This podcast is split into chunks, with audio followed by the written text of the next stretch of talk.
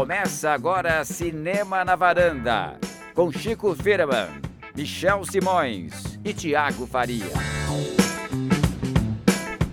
Varandeiras e varandeiros, está começando mais um Cinema na Varanda, sou o Michel Simões, episódio de hoje número 165. Cada um tem o vice que merece. Chico Firman, você tem o vice que você merece? Bem, quero dizer que eu não contribuí para isso. Porém, né? Todos merecemos, né? De uma maneira ou de outra. Vamos falar no episódio de hoje sobre que, dois Thiago filmes que estão indicados ao Oscar de melhor direção. Muito bem. Um deles está indicado a mais Oscars que o, que o outro, mas tanto o Vice quanto o Guerra Fria concorrem nessa categoria. Então temos Exatamente. dois dos cinco postulantes a melhor diretor. Isso, o Vice tem oito indicações ao Oscar e Guerra Fria três. Então nós estamos caindo, hein, gente? Hum, Semana passada nós falamos de, um- de dois filmes que tinham 15 indicações, agora só tem 11, nós estamos caindo, né? É uma pena. a vida é, assim. A vida é assim.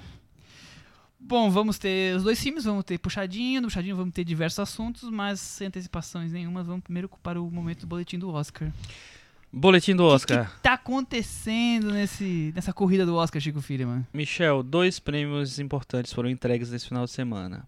É, um deles foi o. Ah, na verdade, três, né? Porque teve o Annie Awards também, o, o Oscar da animação, e o Homem-Aranha levou tudo, levou umas sete prêmios, sete categorias.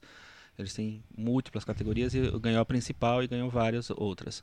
E o Mirai, que é o filme japonês que também está indicado ao Oscar, ganhou o, na categoria de filme independente que existe já faz uns 3, 4 anos.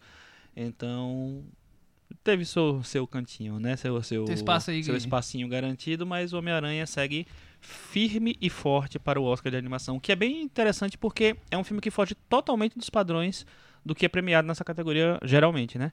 Mas ele tá meio imbatível ali, não vejo ninguém É, pra tá, bater tá difícil não. alguém sonhar em tirar essa É. da mão do Homem-Aranha no Exato. Teve o, o prêmio do Sindicato dos Diretores de Arte. A favorita ganhou como produção de época. O Pantera Negra de, de fantasia. Podres de Ricos de melhor filme contemporâneo. E o Ilha dos Cachorros de animação. E teve o principal, que foi um, um resultado que teve alguém da varanda que não entendeu direito. Não, não conseguiu, achou que não tem sentido esse resultado. Antes disso, Chico, a Achei gente essa tem que lembrar, ficar só no WhatsApp. a gente tem que lembrar o nome desse prêmio, que teve um ouvinte nosso, que eu esqueci o nome dele, acho que é Leandro, Leonardo, eu sempre confundo os sertanejos. voz. É, que ele falou que sempre que ele ouve a gente comentando sobre esse prêmio, ele lembra de uma música do Raça Negra, Nossa, maravilhoso. que é o prêmio DDDDDA, não é isso? DDA, que é o Directors Guild of, America. America. o prêmio do Sindicato dos Diretores. O Chico Firman, quem ganhou o prêmio Raça Negra do cinema? Calma que não só tem um, tem mais de um. Tem, eles fizeram, já faz algumas, alguns anos que eles criaram uma categoria de filme de diretor estreante. É, dos que estavam indicados, o favoritíssimo era o Bradley Cooper, porque ele estava indicado nessa categoria e na categoria de direção geral, né? Então era o, o franco favorito, mas terminou ganhando o Bo Burnham do filme que a gente já comentou aqui, o Oitava Série. Então foi uma surpresa, porque tinha essa dupla indicação do, do Bradley Cooper. E muita gente não entendeu. Como, inclusive, alguém aqui, eu não posso falar os nomes. Eu não né, acho que não foi não entendeu. É a posição do nosso amigo Michel, Eu que ele tem. e não concordo. Você tem seu espaço aqui agora para se manifestar obrigado. sobre isso. Por que, que É. você não concorda, Michel? Eu, eu acho um absurdo é, um prêmio como grupo eleger cinco melhores diretores para daí escolher um e fazer uma votação que é menor, digamos assim, porque a principal são dos cinco principais diretores. Então, o que tá ali, o restante é para são prêmios secundários. E você eleger um dos cinco melhores diretores perder para um outro diretor que Não está sendo cotado na categoria teria, principal. Exatamente, teria sido o sexto, o décimo, milésimo, quinto, eu não sei qual seria a ordem dele. Quer dizer, pra mim não tem o menor cabimento isso. Eu, eu sei que tem a, a primeira votação, tem o segundo turno, tem. Eu acho que o problema tá na- no sistema de votação que permite que isso ocorra. Eu, pra mim não Mas eu faz acho o que vai sentido. além. Eu acho que tem um negócio que é, é que é é mais louco ainda, que é o seguinte, assim. Tem os filmes que estão sendo comentados para aquele, aquele quesito. Então, assim, oitava série estava muito longe dos que estavam comentados pro para ganhar prêmio de melhor do ano, assim. O Nasce uma Estrela estava comentado. É, não faz sentido, talvez, o Nascimento vai perder realmente no, no coisa. Mas, como eles vão. E como o, o, o Burnham, por exemplo, ele ganhou vários prêmios de dire- diretor estreante esse ano. Então ele, ele era muito cotado também. Só que é, enfim, é difícil entender mesmo, Sérgio. A gente- a gente tá. Não, Tô é- com você é- nessa. é- eu, eu entendo todos os fatores, a questão de marketing, a questão de, ah, esse aqui não é famoso, esse aqui é, então esse aqui é um estreante, esse aqui não é bem. Eu entendo tudo isso, mas não faz, pra mim não é coerente. Mas eu- Chico, você sabe se essa votação, se essa votação de sindicato, ela é feita com voto secreto ou eles fazem reunião? Não tô, eu tô aqui misturando com, Uma com eleição do, do Congresso. Não, Não, tenho nada certeza, não, mas eu acho que é voto, É voto secreto. É, Porque é acho tipo que a aí muda-.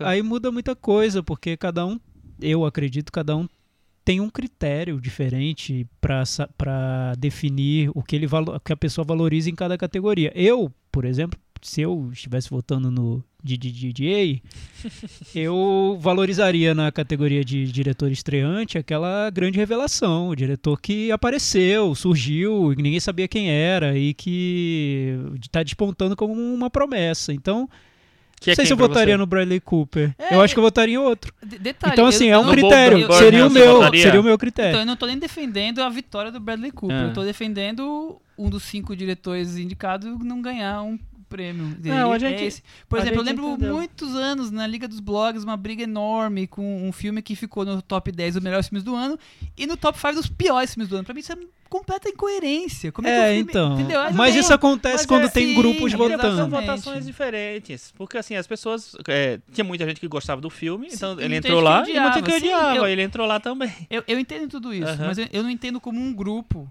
se permite ter esse tipo de incoerência na hora de se falar pra, para o público, entendeu? Pra Mas mim a- isso não faz ma- sentido. Alguém a- tinha que botar a casa na Então, mas ordem. Então você acha que deveria ter dois turnos? Uma votação secreta eu, eu, individual. contrário, eu um acho turno que ele só. devia. é, que ele devia é, que, é, o Michel queria que fosse uma coisa mais conversada, que fosse tipo um acordo, tipo, meu, ó, vamos botar quem é. Os, os favoritos são esse, esse, esse. Mas é, ah, se a gente pre- premiar esse, vai ficar meio. Que é o que acontece na Associação de Críticos de Nova York. De Nova Eles se York. passam o dia todo reunidos É. e vão escolhendo os É, mas, eu, vencedores. mas eu imagino que uma associação de críticos tem um- uma quantidade de votantes menor. O de, Aham. de, de, de, de, de- deve ter 500, quer dizer, não, É, não estar sei todo mundo numa cadeira. Eu, sei lá, mas você- encontra e eles estão aí pra isso, né? Pra pensar formas de, de Na próxima edição, esses- no próximo episódio do Cinema na Varanda, a gente vai ter a, a no- o novo método do DJDJ que o Michel vai colocar no Excel Eu aí já, vai já é planejei a planilha, vou mandar e-mail Manda pro eles, DJ, manda se eles, porque problema. organizar essa bagunça É, aí, aí essa confusão, Pra essa Tá ok?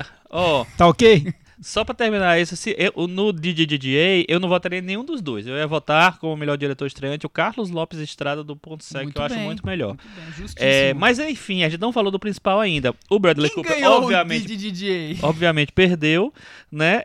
Estavam concorrendo o Adam McKay, pelo Vice, que a gente vai falar hoje, o Spike Lee, do Infiltrado na Clã, Peter Farrelly, do Green Book, e o Alfonso Cuarón, de Roma. Todo mundo estava esperando que o Alfonso Cuarón ganhasse, mas, porque é o, é o prêmio que tem- geralmente tem umas escolhas um pouco mais ousadas e tal, mas a, a- temporada né, não estava muito, né, não estava Certeza indicando garantida. tanto. Uhum. Então, o Alfonso Cuarón ganhou no final. É, e aí, agora, a gente tem a mesma situação que a gente teve há dois ou três anos com o Spotlight, é, eleito pelo, pelo Sindicato dos Atores, é, a grande aposta dos produtores e é, o regresso dos diretores. Hoje, esse ano a gente tem Green Book eleito pelos E produtores, naquele ano o SEG foi para foi para Spotlight, Spotlight. foi dos atores. Então esse ano tá pior. É, Que, aquele ano, pelo menos, o Spotlight tinha ganhado dois, né? Não, tinha ganho um só. Ele tinha ganho o sindicato do- dos atores, o, o- de elenco, né? O prêmio de elenco. O prêmio do sindicato dos produtores tinha ido para a grande aposta. E o do, do, do diretores tá. para o regresso. Esse ano é a mesma situação. Cada um ganhou um. Green Book ganhou dos produtores, Pantera Negra ganhou dos atores e Roma ganhou dos diretores. Teoricamente são os três filmes com mais chances de ganhar o Oscar. Será que vai dar alguma coisa diferente? A academia mudou muito, né, nesses últimos dois, três anos. Mas, é, sim, e, o- e o Spike Lee tem crescido bastante no- nas apostas.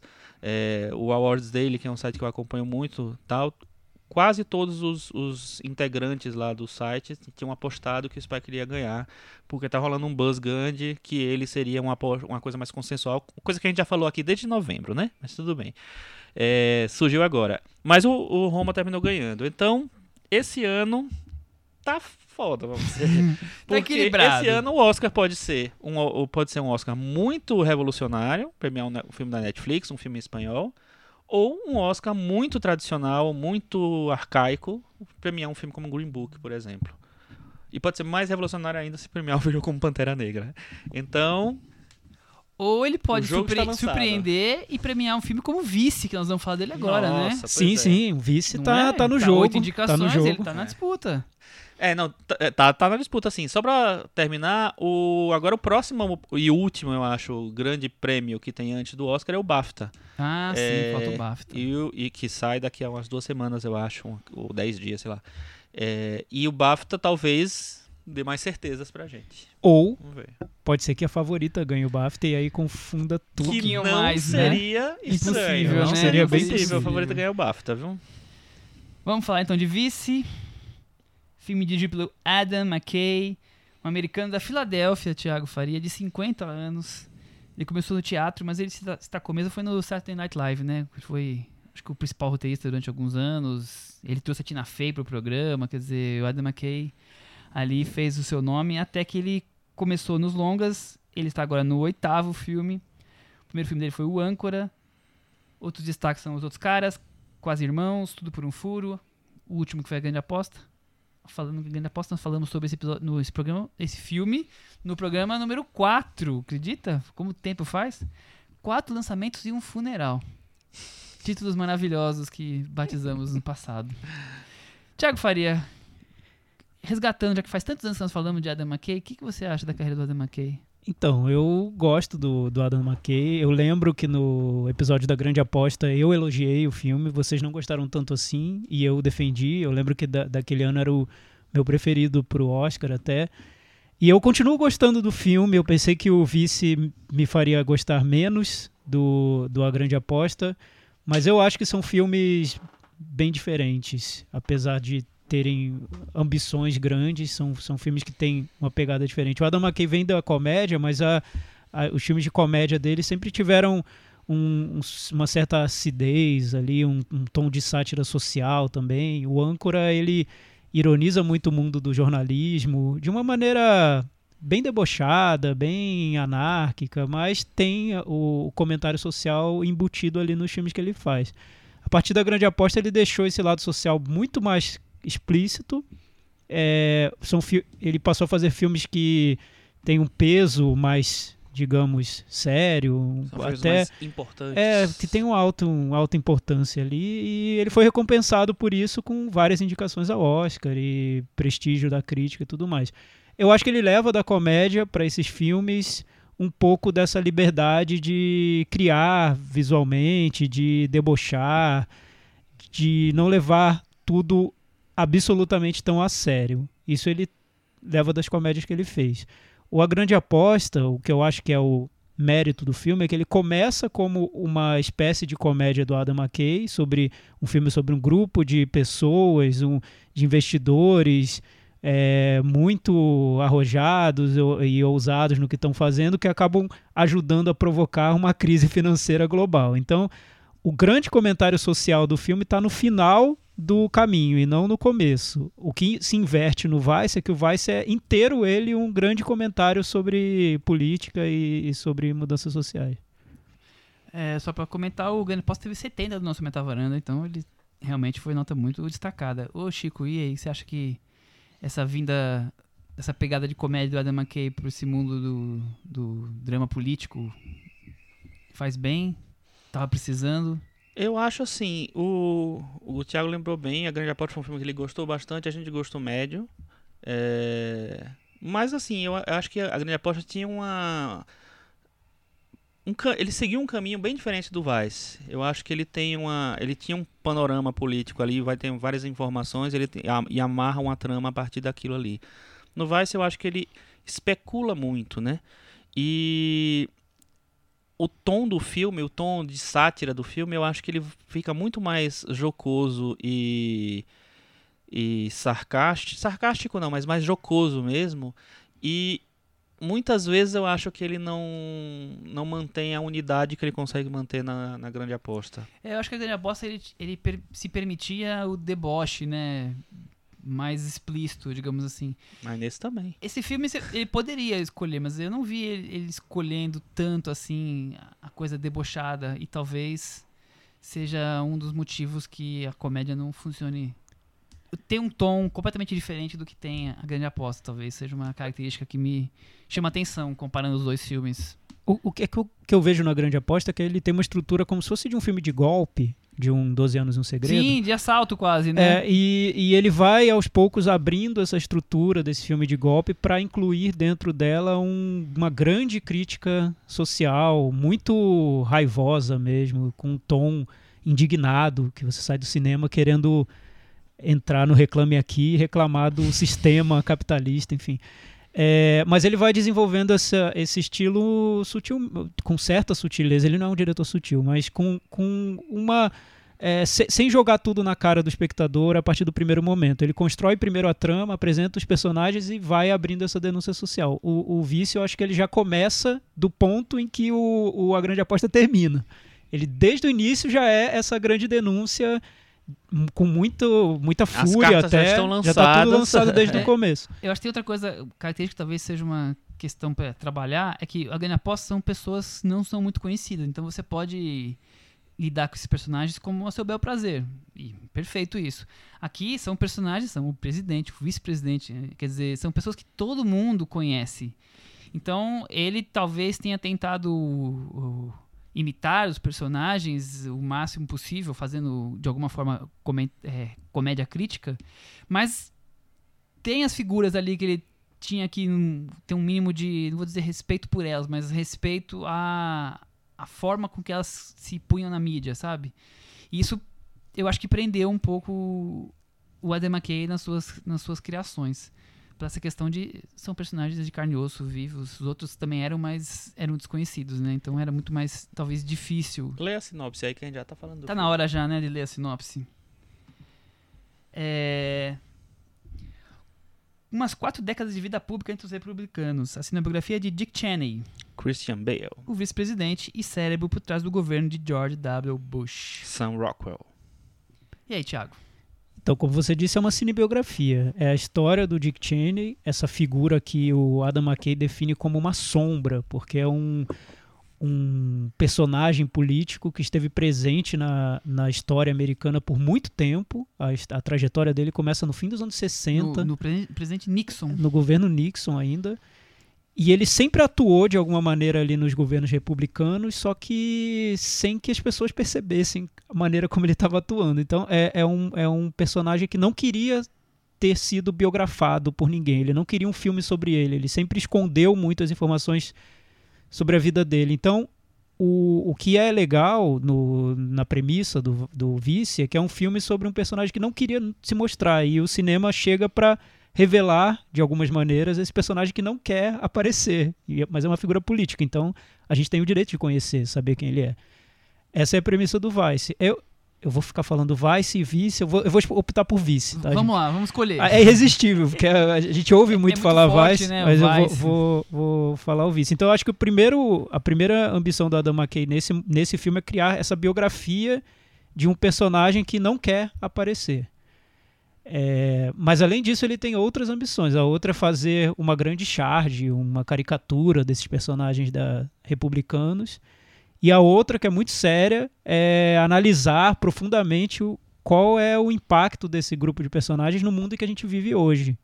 Então ele tem todas é, as intenções. Eu li uma entrevista com ele e, pra, e eu pesquei. A primeira resposta dele, que pra mim é o que resumiu a entrevista inteira que pergunta para ele por que ele escolheu o Dick Cheney. E aí ele falou assim: eu queria, eu queria explicar, eu queria saber, eu queria entender o que movia esse cara. O que, quais qual eram as razões para ele se tornar quem se tornou e fazer o que fez, ou supostamente fazer tudo o que ele fez. Quer dizer, é, era isso que o Adam McKay queria trazer no filme. E você acha, Chico, que ele conseguiu? Não, eu acho que ele o que o problema maior para mim do Vice, do Vice, é que tá tão, é, é, tá tão em primeiro plano a ele querer fazer um deboche de tudo, ele querer, sabe, é, jogar de uma maneira jocosa e sarcástica tudo, é, que eu acho que isso já é um, um, já molda a situação de uma maneira muito muito pouco não vou dizer imparcial, porque se não é imparcial nem é o caso, mas assim tudo fica muito comprometido, tudo que ele faz. Então eu acho que o, o humor em primeiro plano o tempo inteiro me me perde totalmente, me faz me, me, me afastar totalmente do filme, porque eu não consigo é, é, é, comprar esse, esse tipo de humor que ele faz. E, como a gente estava conversando aqui antes da gente gravar, é, eu até fui, peguei leve, falei que parecia como se fosse um, um episódio do Tá No Ar, e o, e o Thiago falou, não, parece um Zorra Total, eu falei assim, exatamente, é exatamente isso. Para mim parece um programa de televisão de sketches sabe? O filme inteiro. Essa, essa, esse métodozinho da, da, da, montagem muito rápida e dos diálogos muito rápidos, que é uma coisa que vem da grande aposta tal, que na grande aposta ele encontrou um, um formato é, que, funciona bem. que funcionava. É, nesse filme eu acho que ele se perdeu completamente. Então eu acho que esse excesso de deboche e essa maneira sei lá, de construir o filme assim, como se isso fosse um método inteligente de, de comentar a situação política, para mim não funcionou em absolutamente nada. Pois é, eu achei, eu concordo com o Chico, eu achei uma pena isso ter acontecido, porque eu acho que é um personagem muito interessante. Eu queria muito saber a história do Dick Cheney. É, ele é um, um, cara de bastidores ali e, e ele conseguiu organizar a atuação dele nos governos republicanos de maneira que ele fosse acumulando poder sem se expor no, na mídia, sem aparecer muito. Então, no então, governo fora dos holofotes. É, então isso chegou num, num nível de que até para contextualizar é, o ouvinte, que no governo do George W. Bush ele ficou responsável por áreas estratégicas, como a questão da defesa, do, da energia, eu acho. Política internacional. Política internacional. Então, todo aquele drama que ocorreu Parece depois do. governo, né? Foi. Exato, tem, tem paralelos com, com, a nossa realidade atual.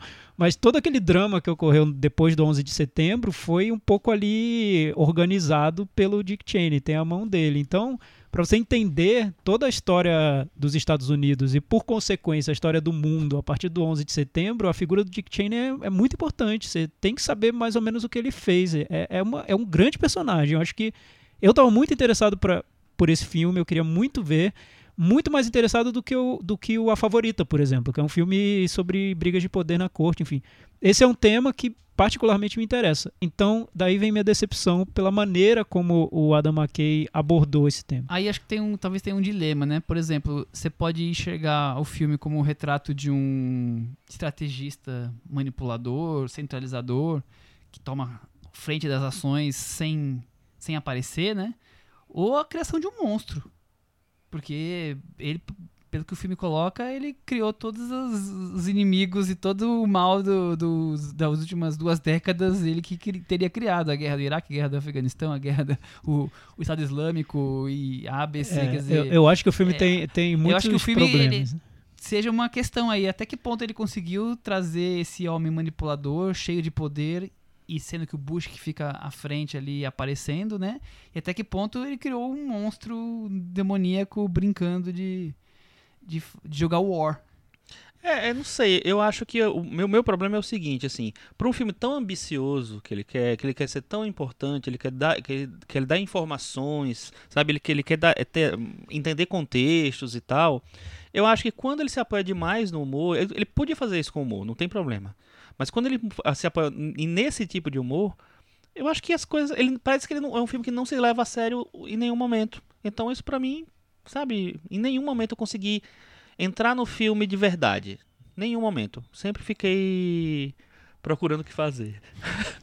eu, eu acho que, para mim, o, o, problema grande é que ele não dá conta das ambições que ele tem. Ele tem muitas ambições, é, é, um filme que são, na verdade, três filmes e que ele tenta conciliar dentro de um só e não consegue. Ele é, essa ambição de ser uma biografia do Dick Cheney, que é, acho que é a primeira ambição, porque, e ele, ele faz isso no filme. O filme ele conta cronologicamente A cada é. etapa da vida do Dick Cheney em cada governo republicano, o que ele fez em cada um deles. Antes do governo, né? Um Quando ele era antes. um mero universitário que bebia, fazia É. farra e a mulher pôs ele na, na linha, né? E é interessante, só que eu não sei se, se o. Se o é, é, eu não sei se o, se o, o Adam McKay não teve acesso a tantas informações e por isso ele não, não conseguiu fazer um filme tão interessante simplesmente sobre a vida do, do Dick Cheney. Mas essa parte da biografia eu acho que fica, fica devendo ali no. no pa- parece que o, que o diretor não acreditou na- no potencial da história do Dick Cheney e aí ele começou a criar várias teorias da conspiração e, e florear o filme com essas, essas técnicas de montagem, de exageros e humor para tornar mais atraente o que talvez naturalmente fosse atraente já. Se, for, se tivesse sido bem contado, em detalhes, não sei. É, então. Eu acho que é- parece que ele não, não consegue dominar essa biografia do, do no personagem. final parece um quebra-cabeça que ele não conseguiu montar as peças, né? Porque É, e aí eu acho ele- o começo. A gente falou tanto de Green Book ser um filme é, atrasado, antigo, uma visão. Eu acho o começo desse, de, de Vice completamente antiquado, aquela coisa do, do homem, voltando ao que eu falei agora, do alcoólatra, ou não chega a ser alcoólatra, mas que farra, farra, aí vem a cena edificante da mulher botando um basta e ele se torna um, um, um grande homem depois. É uma, um jeitinho tão, sei lá, anos 80, ou até, até mais antigo do que isso, um cinema já ultrapassado. E essa primeira metade do filme é toda sobre, até ele se tornar o, o candidato a vice-presidente. Quer dizer, eu acho uma, uma metade tão modorrenta. Depois, quando chega no ponto que a gente quer realmente saber, como o Thiago falou aqui, que personagem curiosíssimo que é esse Dick Cheney, aí vem isso, né? Essa mistura maluca de edição, a câmera que o, o Chico já chegou a comentar, acho que não aqui, que rodopia, vai pra lá, vem pra cá. É um, tanta coisa que, que não tá conversando com o que foi do começo e não tá dizendo muita coisa do que tá querendo falar realmente. Eu acho que é um filme que as peças não se encaixam no todo. Eu também acho que não. O que acho é que, que não vocês acharam daquela cena que existe no meio do filme em que você acha que acabou? Que so- sobem os créditos Mano. finais, só que não tem crédito final. mas, mas essa É, é um estrutura. pouco eu essa acho divisão que eu falei. Eu acho que né? tem essa Acaba um estrutura que começa o, que, o, que o Michel falou que eu acho quase louca, né? Porque parece muito errada mesmo. Ele vai. O filme, vamos lá, tem duas horas de duração. Da- até o fim da primeira hora é uma biografia convencional mostrando cada etapa da vida do Dick Cheney até chegar ao governo George W. Bush. Aí o filme termina, sobem os créditos finais. Tem uma hora de filme que acabou aí. Aí depois temos mais uma hora. Nessa segunda hora é o que tem de interessante, né? Porque a- o que Todo- ele fez É todo filme é o que ele interessa. fez no governo Bush, é o que interessa, né? E aí quando ele vai pra segunda hora, parece que ele joga pro alto a, a tentativa de fazer uma biografia e começa a criar uma sátira, É. uma caricatura. Do O que personagem. é que você queria depois de ter acabado o filme? Então, ele pode é, fazer o que ele quis. ele pula pro, tá, ele pula para um outro filme. Até aí eu, eu não vejo grande problema porque eu acho eu acho interessante o diretor tem a liberdade de fazer o filme do jeito como ele quer fazer, com, com muito humor, deboche. Eu, eu não vejo isso como um problema. Isso eu não vejo de problema, não. saída. Eu vejo problema dele de fazer isso e fazer um filme ruim. É, é, e o filme- é, é, aí a gente pode entrar em outros méritos. Por exemplo, eu, particularmente, eu que adoro comédia, gosto dos filmes do Adam McKay, achei um filme muito sem graça. Acho que o Eu humor no filme, também. mim, não funcionou em nada. Acho Também. que não, não deu Não certo. consegui rir nesse filme. Mas tudo também. bem, é particular, porque talvez outras pessoas gostem. O Não, que eu, eu- eu lembro que quando, a quando o filme foi exibido, ele foi, ele foi um dos últimos, o último a, a ser exibido dessa safra do Oscar. né? é, e as pessoas é, assistiram e não podiam falar ainda, né? É, e eu, eu lembro que o cara da Variety falou, a única coisa que ele falou assim, morno. Assim, era um filme que não empolga. É, porque aí vem. Tem essa coisa da biografia que o filme abandona no meio. Então, tudo bem, é a opção dele. Enfim, não sei porquê, mas abandonou. E aí o que sobra? Sobra é, um filme muito. que quer ser muito engraçado e um filme que quer ser muito sério. Tá, já, já tem um outro desequilíbrio aí. Podia ser interessante, né? Mas ele quer fazer uma caricatura, que seria um filme muito engraçado, é, muito sarcástico mesmo, mostrando que aqueles políticos são malvados, né? Que, como disse o Michel, o Dick Cheney foi responsável por todos os males do mundo a partir do 11 de setembro. Você pode colocar na conta do Dick Cheney que tá, tá tudo bem, a gente aceita. E também um filme muito sério, porque ele vê é, essa mudança de, de áreas ali, de governos, como também a causa de grandes tragédias, de guerras, morte, destruição. O filme, a, to, a, todo momento, tem uma bomba explodindo do nada. Eu tomei três sustos ali no meio do filme com uma bomba explodindo, porque ele quer mostrar que aquilo tudo que, o, que aqueles políticos estão fazendo é, custou muitas vidas, foi, foi, foi muito negativo também. Aí eu acho que ele não consegue combinar o sério, muito sério, com o debochado muito cômico. Não acho que seja uma coisa nem outra. E aí, no sério, muito sério, ele acaba simplificando tudo. Então fica tudo muito didático, parece um telecurso é, ciência política, mostrando exatamente o que cada um fez, do né, ponto de vista dele, misturado com teorias da conspiração, que aí lembra até a estratégia que o governo Trump usou para se eleger, que é que é convencer quem está vendo pelo cansaço mesmo, pela exposição de muita, muito efeito é, visual, muito barulho, muito. Aquela, aquela estratégia que a gente vê nos documentários do Michael Moore. E aquela né? coisa, vocês precisam de mim para vencer essa guerra, né? É, exato. E como se, se o filme já tivesse escolhido um lado desde o começo. Então o filme está do lado dos democratas. Todos os governos republicanos foram tenebrosos, né? E, eu, e sabe que eu fiquei com uma impressão ruim. Eu acho que o filme não conseguiu, pelo menos para mim, passar a mensagem que ele queria, porque a mensagem que ele quer é passar, para mim, claro, é que os republicanos são quase é, psicopatas. Eles entram no governo pensando só no poder e o resto que se exploda. Tem uma cena do, do deputado interpretado pelo Steve Carell que o, o, o Donald Rumsfeld... Ele é mais que deputado, ele é o ele era deputado no início do, sim, do sim. filme. É. é. que ele segue a trajetória junto com o Dick Cheney desde o final dos anos 60. Ele está lá também no, nos bastidores do, do governo republic, dos governos republicanos. A inicial do Dick Cheney, né? Exato. Depois viraram amigos e... Aí, aí, tem uma cena que eu achei a pior cena do filme, que é a cena em que o, o Dick Cheney pergunta para ele, mas no que vocês acreditam? Aí ele entra numa sala, fecha a porta e cai na gargalhada e fica rindo por dois minutos, sabe?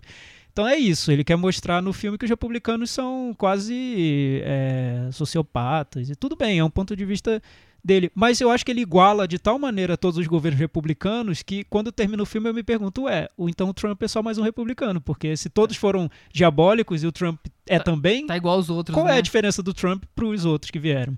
Não sei se era essa a mensagem que ele queria passar, acho que não, né? É, que, Mas falei, ficou muito simplificado. Ficou meio errado, assim, é. não, não, encaixa as peças. E né? quando ele fala que quer, eu vi em entrevistas dele que ele quer mostrar que na verdade os políticos são humanos e tem falhas, tem erros e tem boas intenções, nisso eu acho que o filme não consegue de jeito algum, porque fica uma caricatura que todos são muito malvados, todos são muito mal intencionados, eles querem dinheiro, poder e o eleitor que se exploda mesmo. E sempre que tem uma folguinha aí que entra um governo democrático, parece que o filme ganha um ar mais de alívio, né? Olha, entrou Obama, que bom, entrou o Bill Clinton, tudo bem agora, agora tá bom. Aí entra o republicano e é aquele, aquele. Enfim, eu achei um filme que tem uma visão, além de didática, muito maniqueísta mesmo da política. Fora as aparições, né? No, no outro filme tinha a, a entrada de alguns. No, a posse de alguns personagens para fazer algumas explicações mais técnicas, né? Esse filme é a Amy Adams, que tem várias entradas, e o outro personagem, eu esqueci o nome do ator. É o Matt Damon? O, o loiro, não, o loirinho. Nesse, nesse filme, ah. no Vice. O loirinho que fez o filme de comédia recente, esqueci o nome dele. Bom, que é o narrador. Ah, sim. Você sabe o nome dele, Chico? Eu não tô lembrando. Tudo bem. Tá Bom, tem esses dois que eles aparecem em, diversos personagens para fazer explicações. Ah, nossa, eu odiei esse personagem, mas, cara. Mas é, é, é o didático do didático. Por exemplo, no, Grande Aposta eu entendo, muita gente não conhece. É o cara do Orange is the New Black. Exatamente. É, no outro filme você tinha coisas técnicas para explicar. Esse você, ele tá só dizendo assim, então, ó, vocês não então, entenderam o óbvio, eu vou dar uma explicada. Então, essa amarração eu achei péssima, achei muito ruim, porque é como se fosse uma pessoa do povo dando é, uma. Um jornalista explicando o que tá acontecendo. Não, mas é uma pessoa do povo, porque ele é o quê? Ele, no começo aparece a profissão dele, né? Ele é um negócio qualquer. Sim, ele tá em casa com a família, Enfim, ele é o narrador é... da história. Eu achei totalmente desnecessário, errado, sabe? Eu achei uma E aos poucos você vai descobrindo que ele tem uma história que tá relacionada é... ao Dick Cheney. Sim, exato. Não sem dar spoiler, uhum, né? Exato. Mas o filme vai forçando essa relação. Essa ligação, essa né? Essa conexão. E falando em Amy Adams, e as atuações? Amy Adams, uma esposa maquiavélica, Christian Cara, Bale eu achei a Amy como Adams, imitador, que é uma atriz que acham. eu adoro, acho muito boa. Eu achei ela bem qualquer coisa. Achei, de, assim, pra mim... Piloto não, automático. Não, não, total, piloto automático também. também. Acho, e acho o Sam Rockwell também X. Acho, sabe, aquela piadinha. Putz, a gente já viu o filme do George Bush faz, um, sei lá, 10 anos, que era o, o Josh Brolin que faz esse, o, o papel, e era a mesma coisa, sabe? Pô, vai fazer um, faz um negócio diferente, então... É que, é, ele, ele, é que eu achei que o... o aí talvez pé, a mão do diretor, mas eu achei que os personagens tentando, eles estavam tentando imitar, Imitar, muito os personagens. certeza, é com imitação, né? Até uma questão, uma discussão que a gente pode fazer isso várias vezes. Quanto uma atuação é boa por ser uma imitação e quanto é só uma imitação, né? Então, eu acho, que... curioso Eu isso. acho que tem, que tem diferenças entre, entre você é, pegar tiques e tal, trejeitos e trabalhar isso e, e imitar, exatamente assim. Eu acho que o, o Sam Rockwell tá imitando aqui. O Christian Bale eu acho um pouquinho melhor, acho mais interessante a composição dele. É, e como tem uma, uma composição visual muito forte também, porque ele tá com uma maquiagem pesadíssima e tal, aí eu acho que dá um reforço, assim, mas mesmo assim eu não, não acho que é uma grande interpretação, não. E aí, Thiago, e você? Tô torcendo pelo Rami Malek, viu? Não. Olha isso! É, eu acho até que cai no problema Remy Malek, que é, É uma outra imitação é mais também. imitado que tentar criar algo ali. A do Christian Bale eu, eu acho que é digno até. Dá pra ver que ele se envolveu muito no filme. E- Vendo Sim. entrevistas, eu vi que ele pesquisou tanto a vida do Dick Cheney que, num determinado momento, ele tava colaborando no roteiro do Adam McKay. É, e, e é inusitado, né? O jeito de falar, quer dizer, ele, É. ele co- compõe um personagem que você nunca viu ele fazendo. Então eu acho, eu acho isso interessante, por mais seja, que seja uma imitação, né? O do Sam Rockwell aí eu vejo um problema, porque eu acho que a intenção é, é imitar mesmo. Mas eu tenho Zorra muita referência. mesmo. é, eu tenho muita referência visual do George W. Bush. Eu lembro muito do George W. Bush, até, no, até nos momentos mais dramáticos, o, a- o 11 de setembro. Michael eu lembro. Moore. Eu lembro ali do. do, do- eu, eu tenho essas imagens na minha cabeça, muito frescas. E aí eu acho que foi uma caricatura muito over mesmo. Grosseira. Parece um menino bobão, Exato, é, com a pé- o pé em cima da mesa, jogando amendoim pra cima. Enfim, não era isso. A gente sabe, a gente viu, né? Ele era bobão, mas era um bobão mais humano. A gente sabe que tem limites. Ele tinha momentos muito sérios. Ele tinha, momento que a gente, ele tinha momentos que a gente percebia consternação ali. Não sei se é porque a realidade brasileira é tão mais terrível que a gente consiga fazer, uma- colocar em- O- de um jeito mais patamar, brando. né? é. Mas eu não via o George W. Bush como um, um total idiota, como é o retratado pelos personagens do Sam Rockwell, Olha, de maneira alguma. Vou dizer que eu via, mas acho que o, o Sam Rockwell conseguiu transformar ele mais idiota ainda.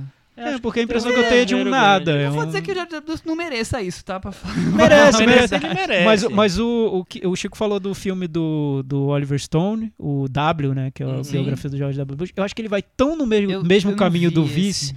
É que eu teria Sim. que rever, porque eu vi há muito tempo. Mas Também. ele vai muito nesse caminho. É, é um filme que. Essa, essa vontade de transformar tudo numa caricatura, tudo numa sátira, como se o filme tivesse, antes de tudo, esse desejo de. De provocar, de provo- de zoar mesmo. De tirar onda. prejudica muito a intenção do filme de Eu humanizar alguma coisa. plenamente. Porque vira um. É um cartoon tosco, né? Uhum. Porque é tudo bem cartoon, não tem problema. Faz a charge engraçada, inspirada e tudo mais. Quando você nota que a única coisa que tá em jogo ali é uma raiva e nada mais. É muito pouco, né? É, Exatamente. né? Não sei se, se avança na, É como na se você não conversa. tivesse elaborado a ideia, mas você tem a vontade. É, né? e e isso, por isso que eu digo que eu acho que esse, o, o vice é, é o que tá no final da grande aposta. Porque no final da grande aposta parece que o filme se transforma quase no filme do Michael Moore. Que o filme do Michael Moore é aquele filme que é tão. tem tanta indignação que muitas vezes você compra o filme por causa da indignação. Porque você tá indignado com aquilo também. Então ele faz um filme sobre George W. Bush e você também tá indignado com George W. Bush, você entra com o filme. Aplaude, quer conhecer o Michael Moore, Palma de ouro. palma de ouro em Cannes e vai, vai que vai. pelo Tarantino. É. É, mas depois quando você revê o filme, você pensa, pô, que essa, que essa estratégia que ele usou foi tão simples, né? Ele me pegou de um jeito tão banal. É, mas uh, os filmes do Michael Moore são filmes para aquele momento, né? Tipo, eu acho que v- passou um ano, já não serve mais aquele filme. É para aquele, aquele calor. Então, tipo. Pra o mim, às vezes, ele nem, nem Ah, pode serve ser, na hora. ser.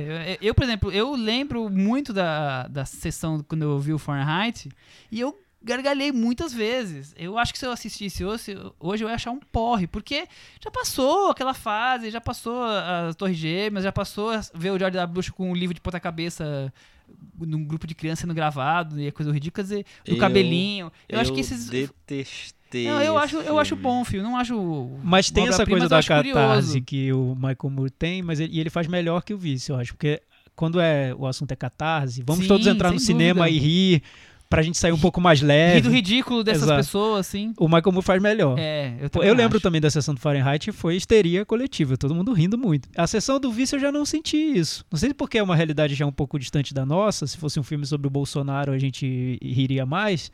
Ou- Mas. Ou, se fosse um filme sobre o Trump, que É, tá acontecendo se fosse um filme agora. sobre o Trump. O, Bush tá lá já, não quantos anos Mas atrás. eu não sei, eu acho que ele não consegue concretizar essa coisa da histeria que ele quer com o filme, de fazer com que o público todo entre na, na piada. Eu não sei. Não, não sei se a gente já está numa fase da, da, da vida política, até tanto nos Estados Unidos quanto no Brasil, que a gente começou a ver que a situação é tão mais complexa que não dá para transformar em mocinhos e bandidos, sabe? Sim, Que sim. tem, tem bandido entre os mocinhos e tem mocinhos entre os bandidos. No então, fundo tem, tem é, um pouco de bandido em a- cada um. eu que tá acho que a, né? a realidade tornou a coisa um pouco mais complexa. Esse É. filme talvez funcionaria na época do George W. Bush e hoje talvez não funcione mais. Tanto assim? não, sei. não sei. É, para mim, é uma coisa que, que eu gosto no filme. A única coisa que eu Ah, gosto no filme. coisa que o Chico temos. gosta. É a própria existência dele. É, que é uma coisa que você acha que você me falou um pouco no começo, né? Tipo assim. é, no Brasil, eu acho que é um filme que seria impensável. É um filme não que. imagino o filme é um, feito assim. É um filme que seria impensável. Porque é um filme que você faz pra zoar um, um, um político importante, assim. Qual é que Não, eu, eu já falei mil vezes. Não é-. É que tem até uma nós não questão. vamos ter um filme sobre Sarney, por exemplo. É que tem até uma É. Que acho que é questão uma figura legal, assim, nesse né? peso. Mas tem uma questão legal até, que nos Estados Unidos eles permitem a biografia não autorizada Isso. e aqui não pode. Não, a- permite aqui nada, o né? Roberto Carlos consegue barrar um livro É. que, que vai, vai contar coisas que ele não quer que Aqui o. ACM proibiu o Estadão de fazer matéria sobre um, um tema que tinha a ver com ele por anos. Quer dizer, aqui é.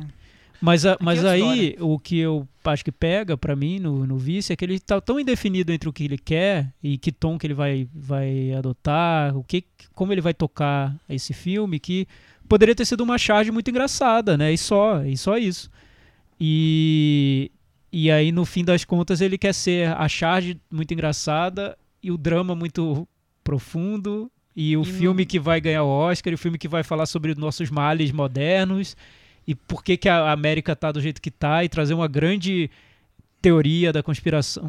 É, é muita não consegui- coisa para um filme só. isso, É muita coisa para um filme só. Muito bem. Eu acho que ele não conseguiu nem É, metade. Nesse, nem um nesse mundo em que tanta gente tá contra o governo Trump, imagino eu que boa parte da classe artística esteja nos Estados Unidos esteja contra o governo Trump e não conseguiu levantar essa bandeira. Ninguém tá comparando como se esse filme falando do governo Bush e Dick Cheney fosse um paralelo. Não, não existe essa, Então, essa mas, discussão mas esse, quase, mas esse né? para mim é um problema tão grave nesse filme, porque ele iguala as coisas e não dá para igualar. Eu acho que o governo Trump é muito diferente do Sim, que era dúvida. os governos republicanos. tá claro, tem semelhanças. Esse, esse tipo de paralelo, É, né? Mas eu acho que acaba provocando, Como se porque pudesse é, criticar um atingindo o outro, não, não vejo o, o governo Trump sendo atacado de maneira metafórica pelo, pelo filme do Dick Cheney. Eu não consigo ver isso É, eu, eu, eu, eu vejo, eu consegui, viu? Eu acho que ele quis fazer um filme pros dias de hoje mesmo, pro momento que a gente tá vivendo e tentando buscar a origem desse momento e por que a coisa ficou do jeito que tá. É um filme muito contra o os republicanos, especificamente. É, a, política que se faz ali entre os republicanos e por que, que aquela política corrói tudo e, e tudo mais. Só que não, você vai igualar é, tu- tudo. A ideia é igualar o Dick Cheney com o governo Trump e, e pode e tá certo. É, não é simplificar demais, não é tirar o que seria os meios tons aí da, da conversa. Sei lá, achei um filme muito simples, né? Eu queria algo um pouco mais, Interrogação, né? é, um pouco mais denso, pelo menos. Não sei. Vamos pro Meta Varanda? Uhum. Chico Firman, a minha nota é 3. A minha nota é 1,5. Que isso, gente. Ah, eu vou, vamos subir um pouco aí. Vamos- É, vamos- Pela intenção do Adam McKay, enfim, vou dar 4,5. 4,5 de. Não podia ser menor que Green Book, na minha opinião. É o Green Book pra mim é o, é o pior. Você acha que o Green Book Eu é acho, pior? pra mim é o pior da É, eu acho o- vice pior. Eu também. Mas não é uma disputa que mereça Não, muita discussão. que isso A, gente- a gente acabou, Quem é pior que o outro? a gente acabou dando o meta varanda sem nem citar a cena pós-créditos que eu acho a pior. Aí sim, eu acho horrível. Acho péssima mesmo. Você ficou pra ver? Eu, eu fiquei pra ver a cena Eu achei pós-crédito, porque muito eu sabia ruim, que existia. Porque ele na cena pós-crédito, ele explicita tudo que já estava muito claro durante o filme, mas ele explicita em palavras mesmo. Ele diz que é- esse é um filme liberal mesmo, Não, e os é- republicanos são idiotas, é, né? é desnecessário, mas eu acho E além de tudo, ele iguala a idiotas uma produtos pop como ele fala explicitamente Velozes e Furiosos, que é justamente o tipo de cinema que ele fazia antes de fazer filmes como Vice e A Grande Aposta. Então, né, Tá meio perdido, Né- né? não é Vai tão dar 4,5 não é tão cara ainda. simples, não é tão simples assim. Se o Adam McKay colocasse a mão na consciência, ele veria que não é tão simples quanto ele tá Adam McKay, dizendo. veja bem. Calma Sério aí, Adam McKay. quatro, quatro Reflita? Adam McKay. Com essas notas do Metavaranda, a Vice ficou com 30 no Metavaranda e o Dick Cheney caiu, se esborrachou. Os infartos dele agora atacaram de vez. Nossa, né? coitado do Não- Chris- Christian Bale caindo de uma Não- varanda. Por isso que ele tá com aquela voz meio, meio, meio esquisita, o, Bale, porque ele caiu da varanda. 30, tá ali pertíssimo do Green Book. Os dois ficaram com notas muito parecidas. Thank então, you, Satan. é, eles estão juntos mesmo. Vamos mudar de assunto, vamos mudar de país, mudar de continente e de época. Só não vamos mudar de Oscar. Não vamos mudar de Oscar. e uma semelhança bem. entre os dois filmes. Dois filmes que se passam num período muito longo de tempo. Olha só. Hum. É, o, o do Dick Cheney é bem mais longo. Esse daqui tá na sinopse, então eu vou, eu vou segurar, mas é, é verdade. Pavel Pawlikowski. Pavlikovski. Pawlikowski. Eu chamo Pavliklo- Pavlikovski. Eu não vou arriscar chamar É, de nada. Pra mim é ser Pavel. juiz. Pra mim é pá. Pavel. Pá. Vamos falar Pavel, então, que é mais fácil. É um diretor Pavel, tá ótimo. polonês, é íntimo nosso, né? Polonês, 61 anos. É, ele nasceu na Polônia, mas ele ficou, morou muitos anos na Inglaterra, então ele teve muitos trabalhos foram feitos lá, TV, documentário de TV, foi ali que ele começou. Depois ele já lançou seis longas. é, o primeiro dele foi o Last Resort, depois ele lançou o Meu Amor de Verão.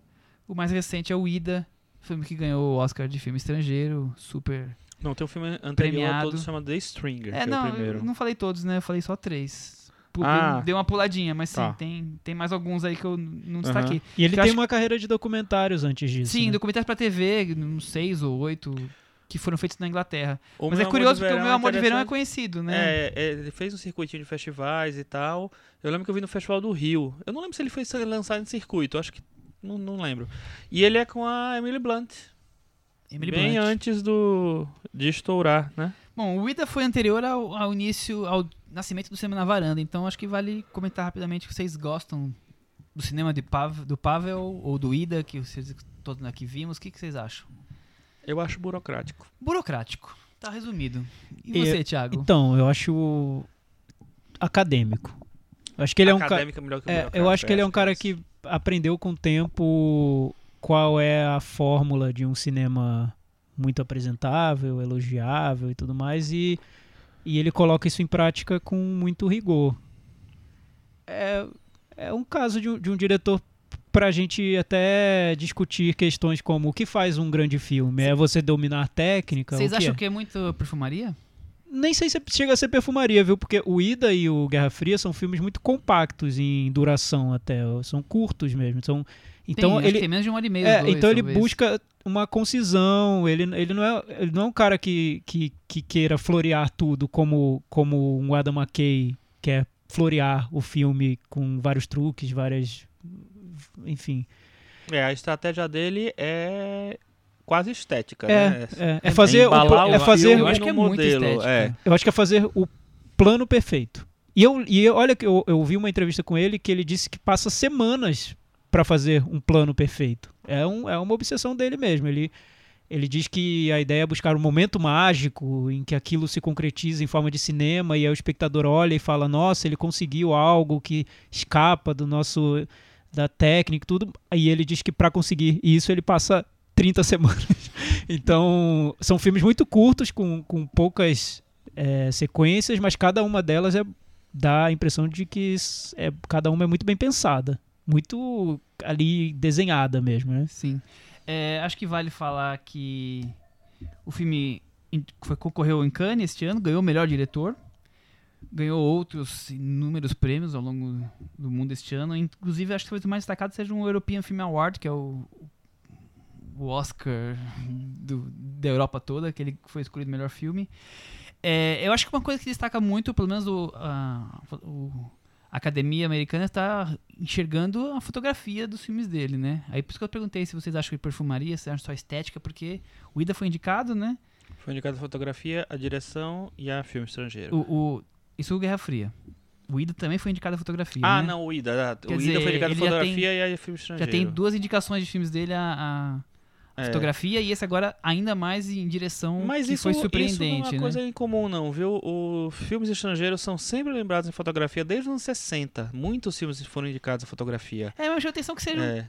dois dele na sequência, né? Quer dizer, É, mas indica você- que é alguém tá gostando desse... Não, com certeza, mas é, se você pensar que é um diretor que pensa nisso, que isso é uma coisa importante pra sentido. ele, eu acho que faz bastante sentido, assim.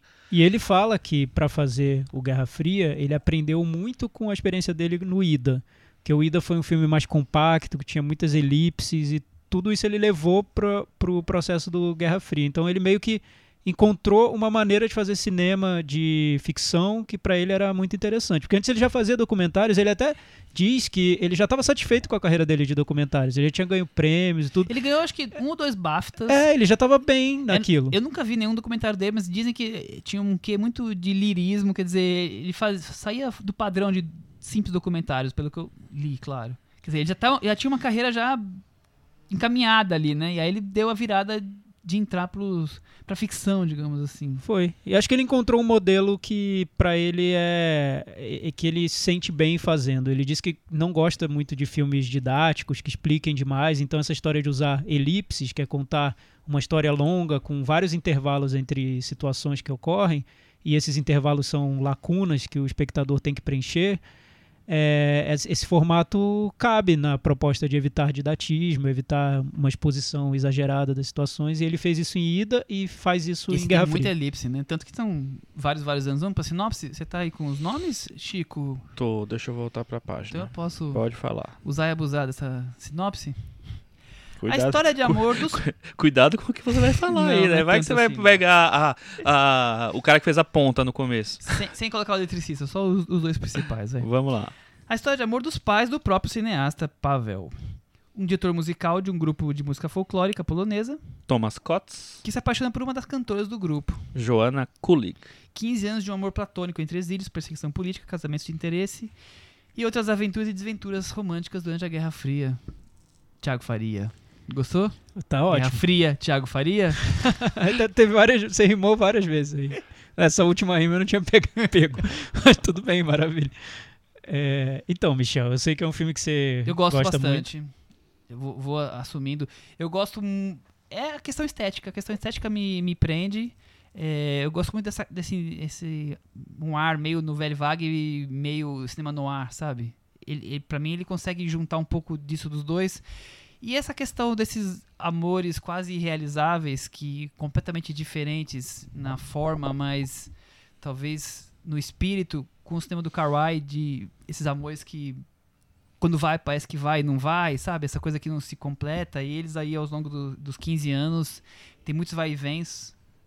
Não vou evitar os porquês, mas pela questão mesmo da Guerra Fria, pela questão de estou aqui, sou perseguido, não sou, quer dizer, eu ach, eu embarquei. Essa é a verdade. Como ele tá contando, eu achei uma história muito parece ser muito importante pra ele, claro, essa é a história de vida dos pais dele, da onde ele surgiu, né? Então ele trata talvez com um pouco mais de afeto do que o Ida. O Ida eu acho, eu gosto do Ida, mas eu acho um filme mais frio. Eu acho que esse, esse filme aqui é um pouco mais quente, um pouco mais charmoso na, na questão realmente de fotografia, de narrativa. Eu, eu fui enganado, comprado, enganado por ele. Enganado. Seduzido. Você foi seduzido, por ele. Seduzido é uma Seduzido, palavra boa. perfeita. É. Não é, não é enganado. Não, é, é porque deixa de ser um jogo, né? Então, É um jogo. seduzido, boa. E vocês? Bem, eu, eu vou falar do que eu gostei no filme. Eu, eu vi duas vezes, eu vi na mostra e todo mundo elogia tanto. Ele foi indicado à direção que eu fiquei pensando, será que eu tava com mau humor Tava terrível na mostra? esquerdo? Eu, eu revi esse fim de semana e eu gostei menos do que eu tinha gostado. É, deixasse pra lá, então. Pois é, porque tudo bem, mas eu vou falar do que eu acho bom no filme antes, enfim. É, eu acho bem é, interessante como ele conta uma história longa de um relacionamento que tem muitas idas e vindas num período ali histórico bem definido. O filme se passa em vários países, tem, tem cenas em Paris, na Polônia, em Berlim, eu acho, enfim, ele se passa em vários países. Então é quase, quase como se fosse um filme épico, ou quase como se fosse um filme de espionagem, estilo James Bond, porque tem essa coisa de cada momento da história você está num lugar diferente. É, então poderia ter sido um filme de três horas, né? E ele fez um filme de uma hora e vinte. É, parece bobagem, e eu acho, eu fico, eu, eu fico um pouco incomodado quando eu vejo muita gente elogiando o filme por ser curto. Eu não sei se isso Ah, é isso motivo pra elogiar, não, mas, é motivo. Mas eu acho que é interessante. Claro que é, maravilhoso. Ele ganha meia estrela só por isso. É, mas enfim, mas eu não sei porquê, né? Eu, eu, eu, não, eu não, não, não, não, consigo comprar. Gente, porque quando o perto- filme eu, me Perto envolve, das duas tanto horas faz, de. Vice, pelo amor de Deus. É, mas quando o filme é bom, como o Burning, por exemplo, tanto faz se tem duas horas. Sim, sim, sim. Mas é, o, claro. o, o que eu acho que aí a duração é, é importante no filme, porque é como se ele estivesse fazendo uma. Como se fosse um, um statement, assim, como se ele estivesse querendo mostrar algo, o fato dele ter feito um filme de uma hora e vinte tão amplo, né? Se passando em tantos momentos diferentes, tantos países diferentes. É como se ele mostrasse: olha, eu quis fazer um filme sobre essa grande história de amor, mas um filme quase minimalista, conciso. Total minimalista. É, é. eu quero fazer. Então ele tem o controle da narrativa ali de uma maneira que eu vejo em poucos diretores. Eu entendo a indicação ao Oscar de direção, porque ele é um cara que não simplesmente se deixa levar pela trama, se deixa levar pela proposta do filme. Ele fez o filme no formato, com o conceito que ele quis fazer. Ele tem o domínio, domínio total do que ele quis contar, da maneira como ele quis contar. E ele usa muitas elipses para isso. Essa proposta me interessa, eu achei bo- boa, achei curioso. É diferente de muitas coisas que são feitas, a gente vê filmes muito longos e que não sei por que são longos. É, o, o Vice, por exemplo, não sei se tá na Não, duração O correta. Vice tinha história pra É, contar. tinha. né? então, Mas eu mesmo não assim- sei. se- Eu acho que o Vice seria um, um filme maior, talvez, com esse tanto de coisa pra contar e ele se perde. Eu não sei. Eu não sei se os filmes, se os diretores sabem lidar com a duração do filme. É tão importante, né? O tempo Eu que você tem não- contar a história. Acho que não, que, que ultimamente assim se perdeu completamente o controle. Já tem várias épocas em que o filme grande, o filme sério é o filme que tem mais de duas horas. Isso já aconteceu. Eu lembro que na época do, da lista de Schindler, todo o filme tinha duas horas. E esse ano, nos últimos dois ou três anos, sei lá, todos os filmes têm mais de duas horas. Até se os você filmes da Marvel, né? 2 horas e 15, 2 horas e 20. É, não, pois é, mas assim, ou se você olhar os filmes do Oscar desse ano, eu acho que todos são, são nessa média, assim. Talvez tenha um ou outro, mas todos são assim. E, aí, e eu acho que isso é. é- Nesse é, quesito eu concordo totalmente com o Thiago, assim, é um- uma arte o que ele faz, porque ele conta uma história de muito tempo, de muitos anos, ele vai só nas cenas chaves que definem as- a, a narrativa. Então ele não precisa ficar contando passo a passo, tal. Ele não, é, eu não sei se, se ele fez um roteiro muito maior e cortou as coisas ou se ele simplesmente focou muito mais nos, nas coisas que, que são mais importantes pro filme, pra narrativa, assim. Eu acho nisso exemplar. Enquanto montagem, eu acho exemplar. E outra coisa que eu gosto no filme é que ele usa pra costurar esses momentos, essas cenas, é, esses momentos na vida dos personagens, ele usa a música como uma maneira de, de criar fluência no filme. Isso eu achei uma decisão muito inteligente da parte dele, porque a música no filme ela pontua a trama, ela mostra o lugar onde as pessoas estão, onde os personagens estão, se eles estão na França, se eles estão na Polônia, se eles estão num ambiente mais rural, se estão num, num cenário urbano. E, e ele também mostra o próprio, a própria evolução daqueles personagens, como eles foram se tornando mais maduros ou como eles foram se tornando mais amargurados. A trilha sonora é um guia para o filme. E, a riqueza da trilha, você falou É agora. muito Tem rica. música folclórica polonesa. Sim, o, o, o início do francesa filme, que a gente conhece o lá, início do charmosa. filme é o personagem principal numa comunidade polonesa, naquele cenário pós-guerra que está tudo muito destruído, procurando pessoas que interpretem músicas folclóricas. Então a, a música já está presente desde, a o primeira começo, cena. é. E é muito rico para a narrativa, como ele constrói. Então você vê que é um filme calculado ali, no, no feito na- com lupa mesmo. Você nota que cada decisão foi muito pensada, pensada várias e várias e várias vezes. né? Sim, total. Mas, Nota 9, meta... não, brincadeira. o, o que eu acho curioso é isso. É, é um filme tão pensado em cada cena pra ser linda e ele não fica, pelo menos pra mim, a narrativa não fica robotizada. Quer dizer, ela, ela flui. Ela é, eu fiquei ali às vezes não vou dizer quase não, não hipnotizado mas assim embarcando nas trilhas embarcando naqueles olhares as trocas de olhares quer dizer eu acho que é isso que, que me chama atenção é o filme ter um ritmo e te colocar dentro desse ritmo seja pela música seja pela seja pela pela o, enquadramento pelo tá, pelos diálogos tudo ali me me mantém dentro daquele ritmo seja fosse acelerado ou, ou lento o que não importa. E essa coisa do não preciso contar a história tintim por tintim, é só pegar aqui, agora daqui a dois, três anos tem essa parte aqui, depois tem aqui, e você já está entendendo o que está acontecendo. Quer dizer, já está resumindo, inclusive, a, a, época, né? Você tem o, o pós-guerra visto por, por poloneses que tentaram a vida no, no, na Europa Ocidental e todos os, os senões que eles puderam passar, né?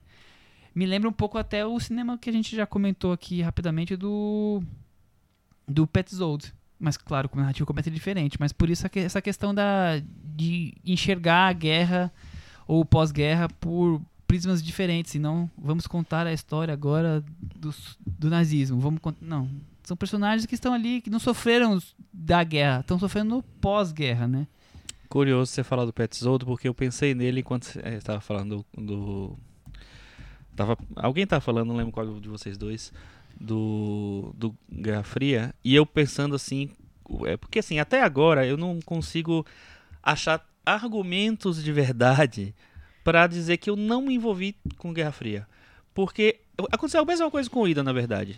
É um filme muito planejado, eu acho muito bonito. Eu tenho um carinho especial pro filme preto e branco, então já vou com um sorrisinho lá preparado.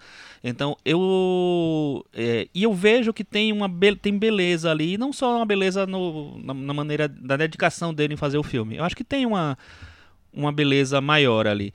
Porém, eu acho o contrário de você, eu acho mecânico. Eu acho que assim, é um filme bonito, mas é um filme que para mim não, é, não vou dizer apático, mas assim, ele não consegue me envolver emocionalmente. Ele não eu seduziu. Fui... Não, não me seduziu mesmo, assim. Aí eu, é, quando, quanto onde você está falando, eu tava pensando, puto, o Pet Zold fez uma, faz uma coisa um pouco parecida, porque é um filme também muito planejado, mas esse me seduziu do começo ao fim, sabe? Esse daí me inclusive vai ser lançado é, no cinema, tava graças você a Deus. Falar pra... Qual é o nome do filme? Em Trânsito. É o Em Trânsito, Transit. E que, que eu destaquei na, no Varanda Awards. Exatamente. vai ser lançado. É. Acho que estão ouvindo a gente. É, pois é. E aí eu, eu fiquei. Eu, eu também assisti duas vezes o filme, assisti na época da mostra, assisti, reassisti agora. E ele continuou não me envolvendo. Não, não gostei menos dele, mas assim, continuou, continuou me deixando vontade de, mais, entendeu? É, mas assim, eu acho realmente brilhante o que ele faz em, em termos de narrativa, de concisão narrativa. Acho incrível para uma pessoa que trabalha com edição há muito tempo. Eu acho que o negócio, o sonho de qualquer editor é fazer um filme de uma hora e meia que conte uma história enorme de sei lá quanto tempo. Mas eu não, eu não consigo entrar no filme emocionalmente. Isso me. Eu tentei duas vezes.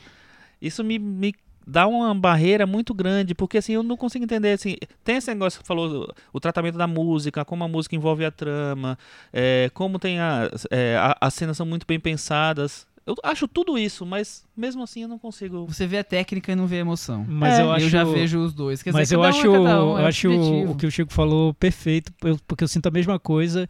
E eu revi o filme porque eu admiro tudo que ele faz. E eu pensava que o problema estava na minha experiência do, da primeira sessão e que na segunda eu finalmente entenderia e embarcaria no filme. E aí aquilo foi me incomodando mais ainda na segunda vez, porque eu não consegui esse contato emocional com o filme. E, e eu pensei que para um filme que a maior ambição dele é contar uma grande história de amor que vence o tempo e que vence distâncias e países, enfim.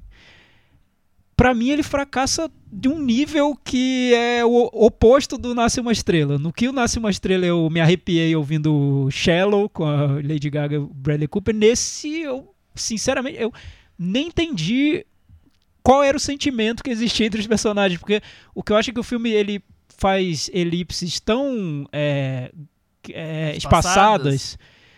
e ele nunca se preocupa em, em, em, desvendar o que seria a vida interior dos personagens, está tudo tão superficial, tanto na construção da, das cenas e tudo, que isso para criar essa atmosfera de amor, de romance, de, dessa sensação intensa que faz você realmente se interessar pela pessoa por tanto tempo, apesar de tantas coisas, eu não, não peguei, não consegui chegar a isso no filme. E aí eu não sei se é um problema do filme, porque, como você diz, Michel, você conseguiu. Sim, então. Sim. Não, muita, muita ótimo. Muita gente conseguiu. Ele tá indicado ao Oscar de, é, de é. direção. É. E, e, muita gente conseguiu por, por esse lado emocional mesmo. Então eu acho que, assim, tem filmes que não se comunicam com todo mundo. É isso. É, isso. É, eu acho, acho que essa é, acho que essa é, da, e, cinema. Mas o que eu acho, eu acho isso, é verdade. Tem filmes que não se comunicam com todo mundo. Acho que a dificuldade, porque eu tentei racionalizar isso, porque por que não me envolvi? E porque, o que me incomoda nesse filme, eu, Thiago, né? É, porque eu vejo que existe uma maneira padrão de você filmar o amor, os relacionamentos amorosos. Esse, e essa maneira padrão é primeiro você desenvolver muito profundamente a vida interna de cada personagem e depois você mostrar como cada personagem foi interessante para o outro personagem, o que seduziu cada personagem e como se construiu de alguma maneira por etapas essa relação até explodir numa, num grande amor e aquilo virar algo incontrolável. O que eu noto para mim no Guerra Fria é que as elipses são tão enormes que você tem que construir toda essa bagagem de sentimentos na sua cabeça, na cabeça do espectador. E se você estiver esperando que o filme traga isso para você, pelo menos para mim ele não trouxe. Então eu teria que ter construído e eu não construí. Eu não, não construí em relação, em relação àqueles personagens. Então ficou faltando. Eu passei o filme inteiro vendo algo muito distante, algo que nem é, não, eu, eu, nem entendi o que estava acontecendo. Eu acho que isso é muito de você embarcar mesmo no, no que o. como está sendo na, contada a história. Porque, por exemplo, a cena da dança entre os dois casais, que não são eles, eles não são casados naquele momento, que é a música francesa. Eu acho a troca de olhares que eles estão dançando, dizer, eu acho aquilo um romantismo puro. É, a cena final, que todo mundo que adora o filme vai colocar a cena final como a grande cena do ano.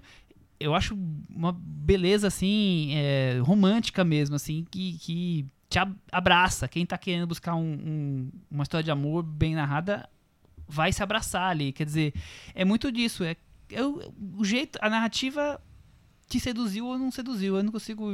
Porque com a, parte técnica, todos aqui concordamos que, que ele sabe o que está fazendo, né? E aí você pode gostar ou não gostar, mas ele está fazendo uma coisa muito bem planejada e que fica. E que fica bonita na, como, como cinema, tá? É, aí, mas, mas aí, mas aí, mas Michel... Pode ser, isso pode ser demais a, e perder a, a sensibilidade do, do, sentimento também. Esse é, porque, é um porque eu acho corre. arriscado entrar nesse caminho que de considerar a técnica como um valor em si, porque quando você está falando de cinema... É o todo, né? De arte, é, claro. a técnica pode ser muito positiva, mas pode ser muito negativa quando vira algo um penduricalho, né? Que tá ali só para mostrar um virtuosismo vazio. Isso é muito negativo. Então pode ser muito positivo. Acho que para quem embarcou na história de amor e viu o sentimento naquilo, viu a emoção, toda a técnica empregada é positiva. Para quem não viu, como foi o meu caso, a técnica parece algo mecânico mesmo. Parece, um, parece que ele pegou uma cartilha. Como eu faço a cena perfeita? É assim, assado? Fiz. E pronto. E, e ele tinha um projeto de filme que estava muito na cabeça dele, ele executou esse projeto. Então, é isso. É, para mim, ficou negativo, porque eu acho que dentro desse projeto desse filme, que é narrar a história de amor entre os pais deles e como aquilo foi intenso e venceu o tempo, aquilo devia estar no, na emoção do filme, no, em algo que eu não, não posso explicar tecnicamente. Eu, eu, a, eu acho que, é... o que falta é espontaneidade. Ah, isso, isso também. Eu, eu acho que falta um pouquinho de, de naturalidade, de, de deixar assim, em algum momento, em alguma coisa, ou talvez na interpretação da, dos atores, não sei o quê, você deixar eles criarem também, sabe? Você deixar eles, eles mais soltos, porque ele, todos me parecem muito presos a um a um, um roteiro a, a, seguir. Então, mesmo a, a, atriz, a Joana Culu, que tem umas cenas mais emocionais, mais de rompantes e tal, ainda assim eu acho muito seguindo uma cartilha. Então eu acho que essa coisa. Eu prefiro sempre filmes que têm um pouco mais de espontaneidade. Gosto muito de muitos filmes de, de diretores que são mais controladores. Mas aí eu acho que você tem que ter um nível de dramaturgia muito forte, muito grande, tipo um Bergman, sabe? É, e, sei lá, e atores excepcionais eu conseguir me envolver emocionalmente, assim. Porque às vezes É. isso vem do ator, né? Essa, Então, esse um sentimento como vem do ator. Outono, que é um Exato. filme todo fechado, todo... Aí você pega uma Liv Ullmann e uma Ingrid Bergman duelando o filme inteiro, sabe? Ali eu consigo me, me envolver... ah, Não é o meu filme favorito do Bergman, mas eu consigo me envolver do começo ao fim. É, e é um filme muito controlado, muito rígido. Inclusive a personagem é muito rígida, aí isso ele pega um pouco disso também e traz pro filme. Então, esse filme é, é- eu pensei agora, na verdade, assim, é um filme que eu- faz, é um paralelo pra mim, é um filme todo rígido e que eu consigo me envolver emocionalmente. E nesse não, nesse eu não consigo. Vamos pro Metavaranda? Vamos. E aí, Thiago? Então, Você terminou o eu. último, começa esse. Tá, tá certo. Então, o que seria? Vamos lá. Meu, meu cérebro daria nota 6, mas meu coração daria nota 4, então vou ficar 5. Pode ser? Muito bem, nota 5. Eu vou dar nota 6. Eu vou dar nota 7. Com isso, Guerra Fria ficou com 60 no Metavaranda. E ele se salvou ali, ali por. Se salvou, tá na varanda. Tá na Por Por varanda. um ponto de cair. Tava caindo, ficar se- pendurado, é. segurou com uma mão. Não, e ele ficou puxou, bem, na ficou- verdade, ele ficou bem. Tá, tá Mas pra ali. mim é um, é um dos filmes mais é, interessantes do ano, porque ele traz essa discussão do que é importante num filme, pra quem tá vendo, né? E qual é a diferença do ponto de vista quando você fala desse lado mais emotivo, sentimental. Acho que é, é um filme que rende muito. E vem, de- vem de assunto. Falando em assunto, acho que temos agora muitos assuntos para o puxadinho da varanda. É, Antes da gente trazer algum tipo de recomendação ou, ou crítica, o fim de semana bombou. a- o Twitter e as redes sociais, como um todo, bombaram com assuntos de cinema. Pois Né, é, Thiago? a gente Escolhe quando um primeiro aí, vai. qu- quando a gente mudou o, o recomendações pra puxadinho, a gente decidiu também trazer além das nossas recomendações assuntos Os do babados. momento. Babados, boa, boa. momento de ir lá pro puxadinho da varanda pra fofocar. Vamos Seria fofocar. isso, né? Abre uma cerveja que nenhum dos três bebe quase, o Chico um pouquinho e, e Eu- vamos eu- fofocar. Então eu vou começar por um pedido de, de ouvinte. Pediram pra gente comentar essa história do novo Batman. É, Que possivelmente será o Robert Pattinson. Não, é um boato ainda, Então, né? De é onde veio esse boato, Chico? será. De onde veio? Eu não sei de onde veio, não. Eu sei que eu, enfim. Não Também não sei de onde veio, mas eu gostei. Eu acho que isso talvez fosse interessante, mas assim, eu, eu- co- como você acha que não faz sentido o prêmio do, do DDDA, eu acho que não faz sentido se, se for me- a mesma história, o mesmo personagem, não tem sentido botar o Robert Pattinson. Porque o, o Ben Affleck fazia um Batman de 50 anos. Ele vai fazer um Batman de 50 anos também? Ah, Eu acho, que- acho que vão renovar. Re, se Não, mas aí- de novo, Mas aí eles têm que renovar o universo inteiro. Você lembra que agora é compartilhado, filho? né? Assim, mexeu num, mexeu, mexeu comigo, mexeu com todos. Não, é, você tem Entendeu? razão. É, não- então eles não vão dá ter que pro- reformar. Tudo bem, a Mulher Maravilha é aquela que não envelhece, porque ela é meio deusa. Mas tem o Superman, tem os outros Não personagens. dá pra fazer uma, uma simples troca de atores, com Então é, pois é, não, eu acho mo- O ma- Robert mais fácil ter uns pegar 15 um. anos mais novo que o Ben Affleck, 20 É, É, mas anos, tudo é talvez. possível, né? Vamos pegar um quarentão aí. Não, é nesse ponto sem dúvida. Eu pensei É. mesmo na coisa de Eu não tinha pensado história, nesse lado do universo é. compartilhado. Eu pensei que eles simplesmente renovariam o personagem e deixariam ele, ele mais jovem, porque como essa ideia de fazer um Batman mais velho parece que não deu muito certo, né? Porque o Ben Affleck seria o Batman Não, ali cara, chegando na, na Pra meia-idade. mim deu certo. Eu gosto do Ben Affleck no, no, no, personagem do Batman nos filmes, eu gosto. É, Eu- achei, Mas eu acho os filmes ruins. achei que eu nota.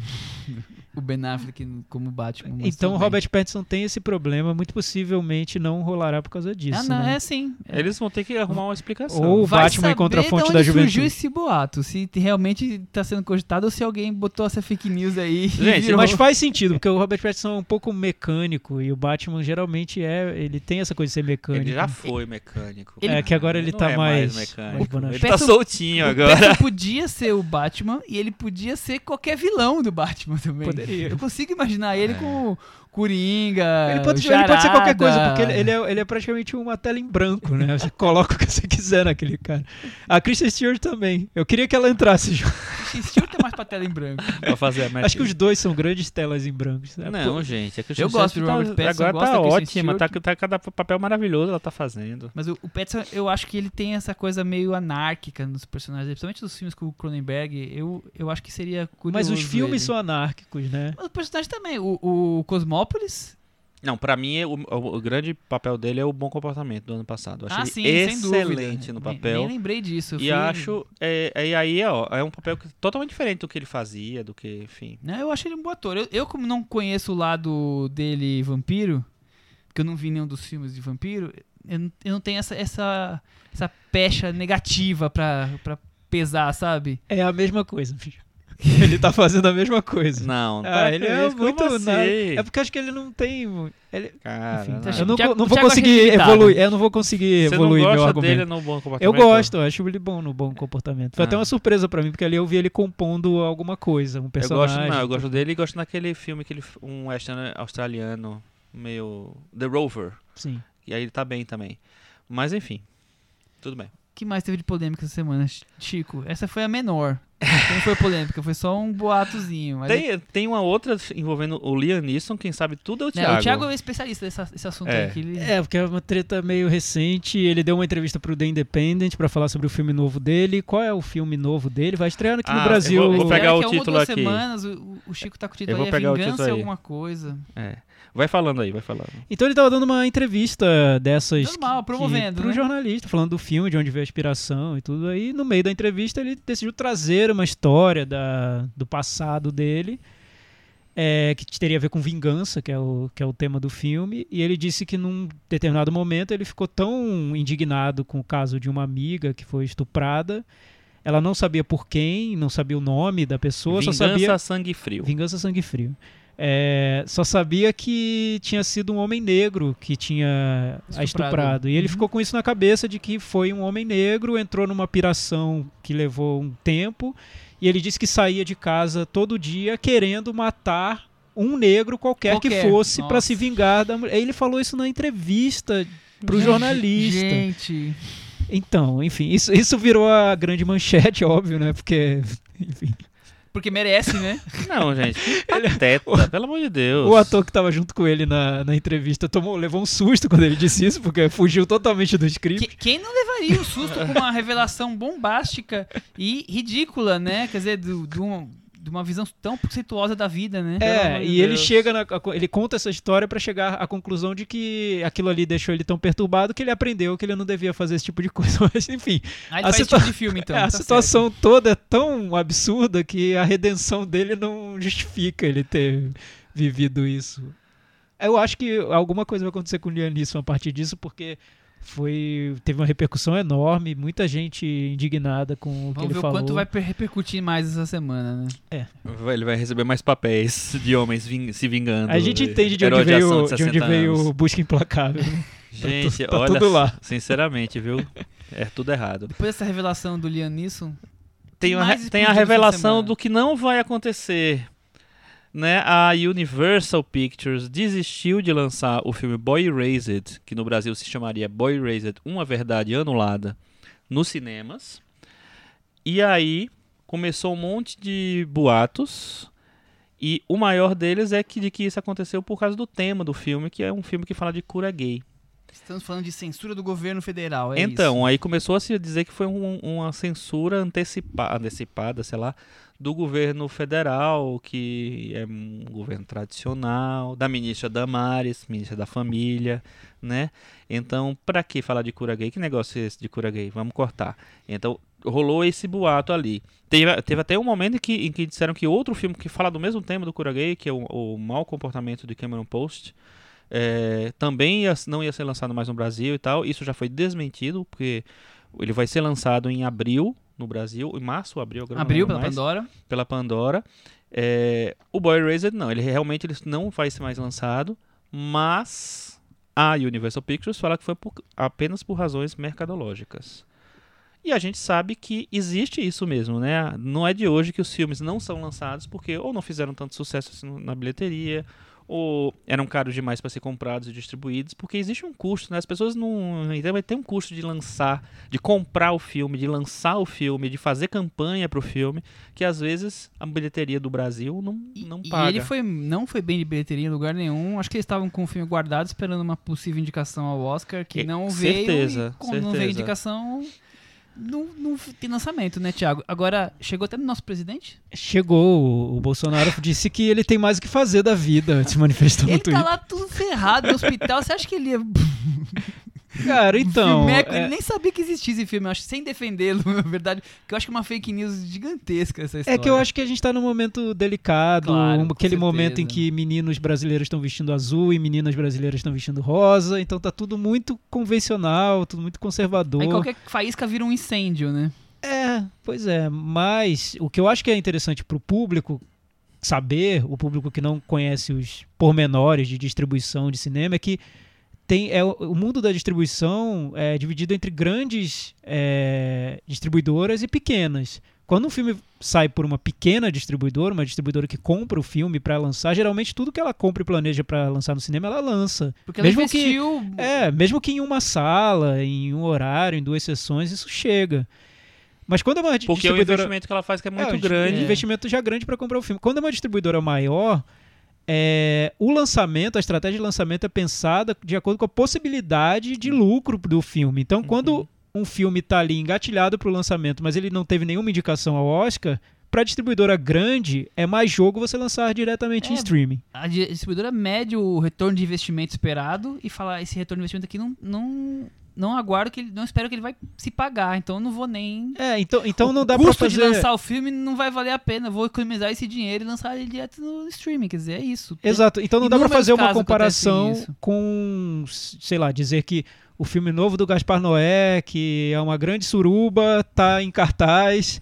Então isso significa que não existe essa coisa. Não, é porque o filme do Gaspar Noé está sendo lançado por uma distribuidora menor, que tem o compromisso de lançar o filme, porque afinal, se não lançasse, seria um grande prejuízo. Ela, ela não tem 100 outros filmes pra É. dar lucro pra, Já pra ela, como o- a Universal tem, né? Exato, ela já o Boy Erased investimento, né? É, ela E o, o outro caso mais recente é o First Reformed, que eu acredito que seja da Universal. também, é. e que possivelmente não será lançado nos cinemas porque não teve indicação grande Mesmo ao com Oscar. uma indicação só É, só ao tem uma Oscar, eles indicação. não vão. Um bancar exemplo esse- de outro ano foi aquele filme do Denzel Washington, Roman J. Israel, Israel. que era um filme da. Sony que eles decidiram não lançar, mesmo com uma indicação a melhor, Melhor ator. ator.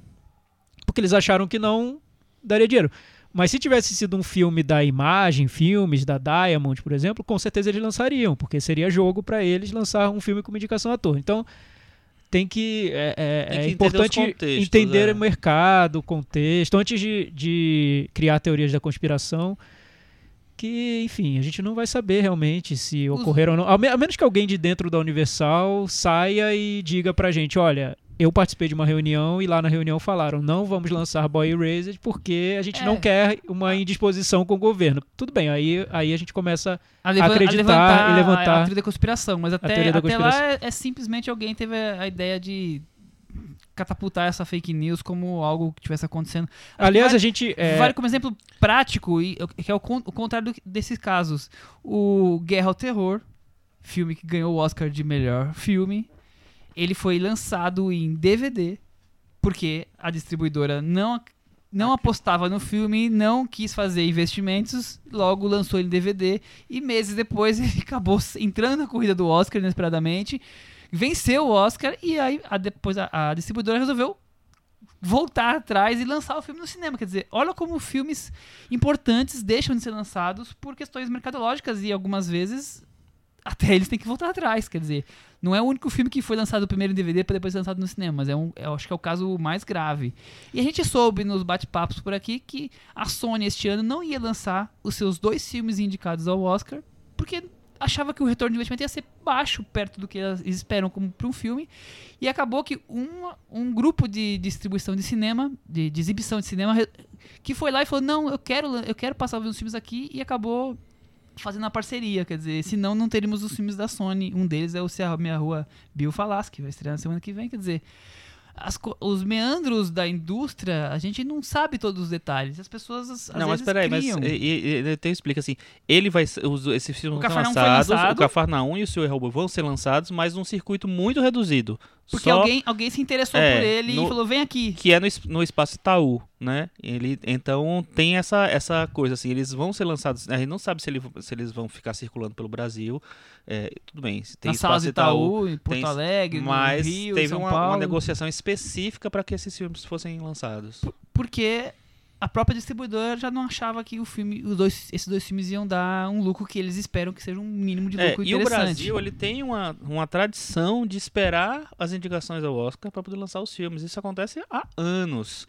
Então, deve acontecer em vários lugares do mundo, mas no Brasil tem é isso fortíssimo mesmo. isso. Tem- né? é fortíssimo, assim. Tem filmes que são que saem em setembro ou outubro e aí esse pessoal fica segurando para lançar, para ver se vai ter indicação ao Oscar, para poder ver se lança no cinema ou se lança em streaming e tal. Então isso é importante mesmo, porque aí você lança um filme com ah teve três indicações ao Oscar, teve duas indicações, a cinco indicações ao Oscar, ganhou o Oscar, né? Enfim. E é- foi, e foi curioso, né? Porque não lembro se foi o nosso amigo Alisson ou foi o Pedro que mostraram a capa do, do DVD Foi o Alisson do Oliveira. o Alisson, né? É, do DVD do Guerra ao Terror e no, no DVD lançado antes do filme ter alguma chance de Oscar, ser cotado pro Oscar, tinha assim um filme que merece várias indicações ao Oscar, pelo menos pelas suas atuações.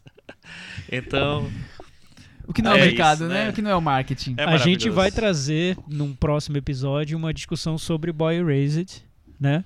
Vamos trazer. Sobre o filme. É, sobre cura gay, se sobre cura, cura gay, gay. cura ou não. Esperamos que ninguém censure esse episódio, Vamos que a gente fazer um consiga top exibir. 5 de filmes de cura Vocês gay. vão explicar o kit gay? É, isso.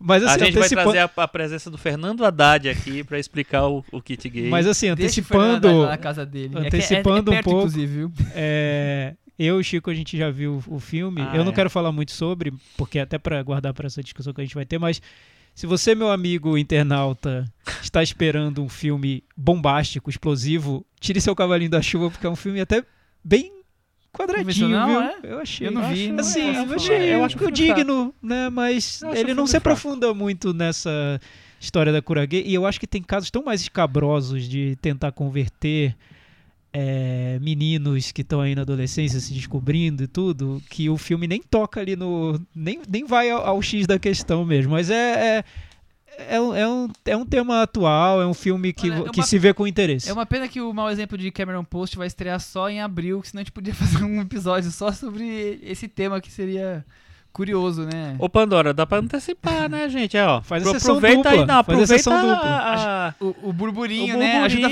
varanda né? aqui Já- pra gente fazer um episódio temático. é sobre cura aí. gay. Exatamente. Tem mais algum, algum tema aqui pra gente bater papo no puxadinho? É, um filme que estreou essa semana é o filme novo do Lavi Dias. Lavi Dias marcando presença há quatro anos seguidos no cinema. Não, acho que o ano passado não teve filme dele, né? Mas foram três, mas, mas foram os últimos quatro filmes dele é, Com grandes estreias, né? tiveram estreias no Brasil. Só não teve aquele de 8 horas que a gente viu junto na Mostra Michel. Mas o Norte. Vocês lembram do nome do de 8 horas? Canções para Ninar. Canções para Canções Ninar. uma dolorosa alguma coisa. Isso. Ca- Canções de- para um doloroso mistério. É isso. E para Ninar, nada a ver. Mas o Norte, o fim da história, do que vem antes, a mulher que se foi e agora chega ao cinema Estação do Diabo. O Estação do Diabo é um filme que é um pouco diferente do, do cinema do Lavi Dias tradicional, porque ele dá uma embalagem de musical pro filme. E é interessante porque ele nunca tinha feito isso, né? Ele compõe músicas e costura a narrativa com essas músicas. Tem vários personagens cantando em algum momento. E aí é, causa um pouco de estranhamento em quem estava mais ou menos se acostumando ao cinema dele, que é um cinema longo, de, de- de planos muito longos, cenas muito longas. Tem filmes de 8, de 7, de 6, de 5. Os menores, o menor teve 3,5 que eu vi. Não, teve um, Três teve um horas de e uma hora e meia. que eu Não, vi. eu sei, mas, Mas assim, dos mais recentes, dos mais dúvida, recentes, é. né, ele, hum, o- o- enfim, fica sempre com essa duração bem grande, bem estendida. E nesse, é, dá uma, uma, uma quebra um pouquinho de, de dos paradigmas dele, né? Nos paradigmas dele. É, eu acho, dos, dos filmes que eu vi dele, foi o filme que menos eu gostei.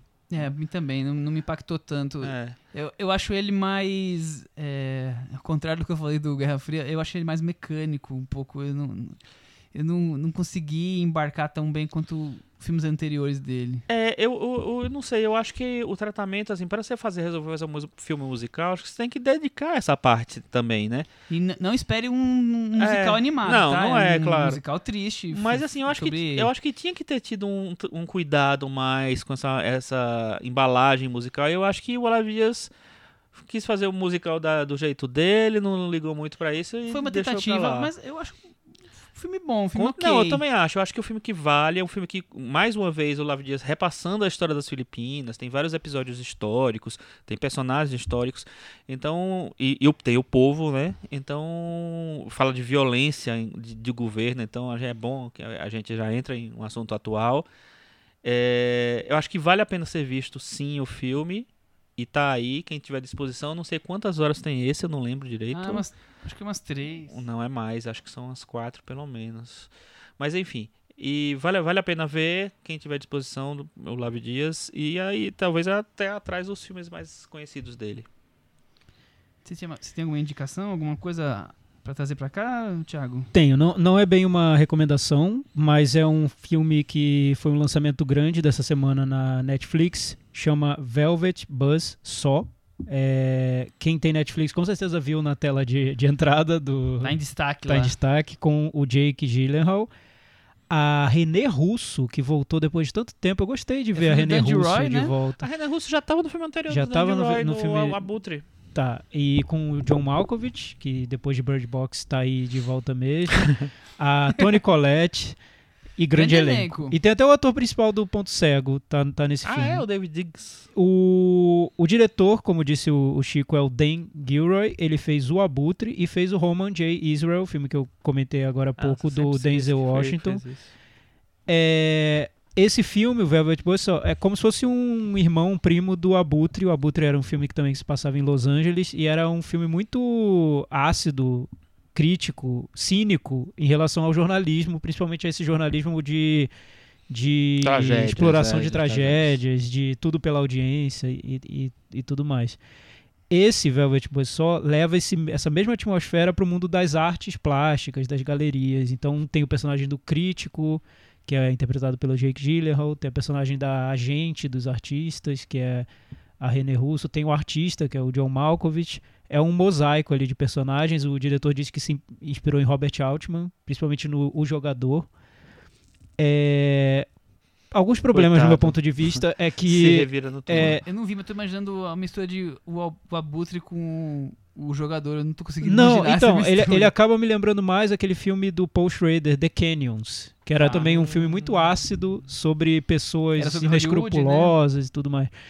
É, nesse filme ninguém presta. Todos os personagens são muito é, cruéis, muito gananciosos. Todos confundem arte com dinheiro. Então, na verdade, a arte é um caminho para ganhar dinheiro, para enriquecer, para ter status. E, então você vê que é um filme que, que tem um olhar muito amargurado mesmo, ressentido em relação a, a esse mundo. É, e que isso poderia até render algo, algo forte, mas o grande problema, no meu ponto de vista, é que ele quer, além de fazer tudo isso, esse retrato desse mundo de, de corrupção, de, de, de, de corrupção de valores mesmo, ele quer fazer um filme de terror. Então, do meio para o fim do filme, é, vira um filme sobre umas obras de arte que tem algo misterioso que faz as pessoas ou morrerem ou se ou matarem, enfim.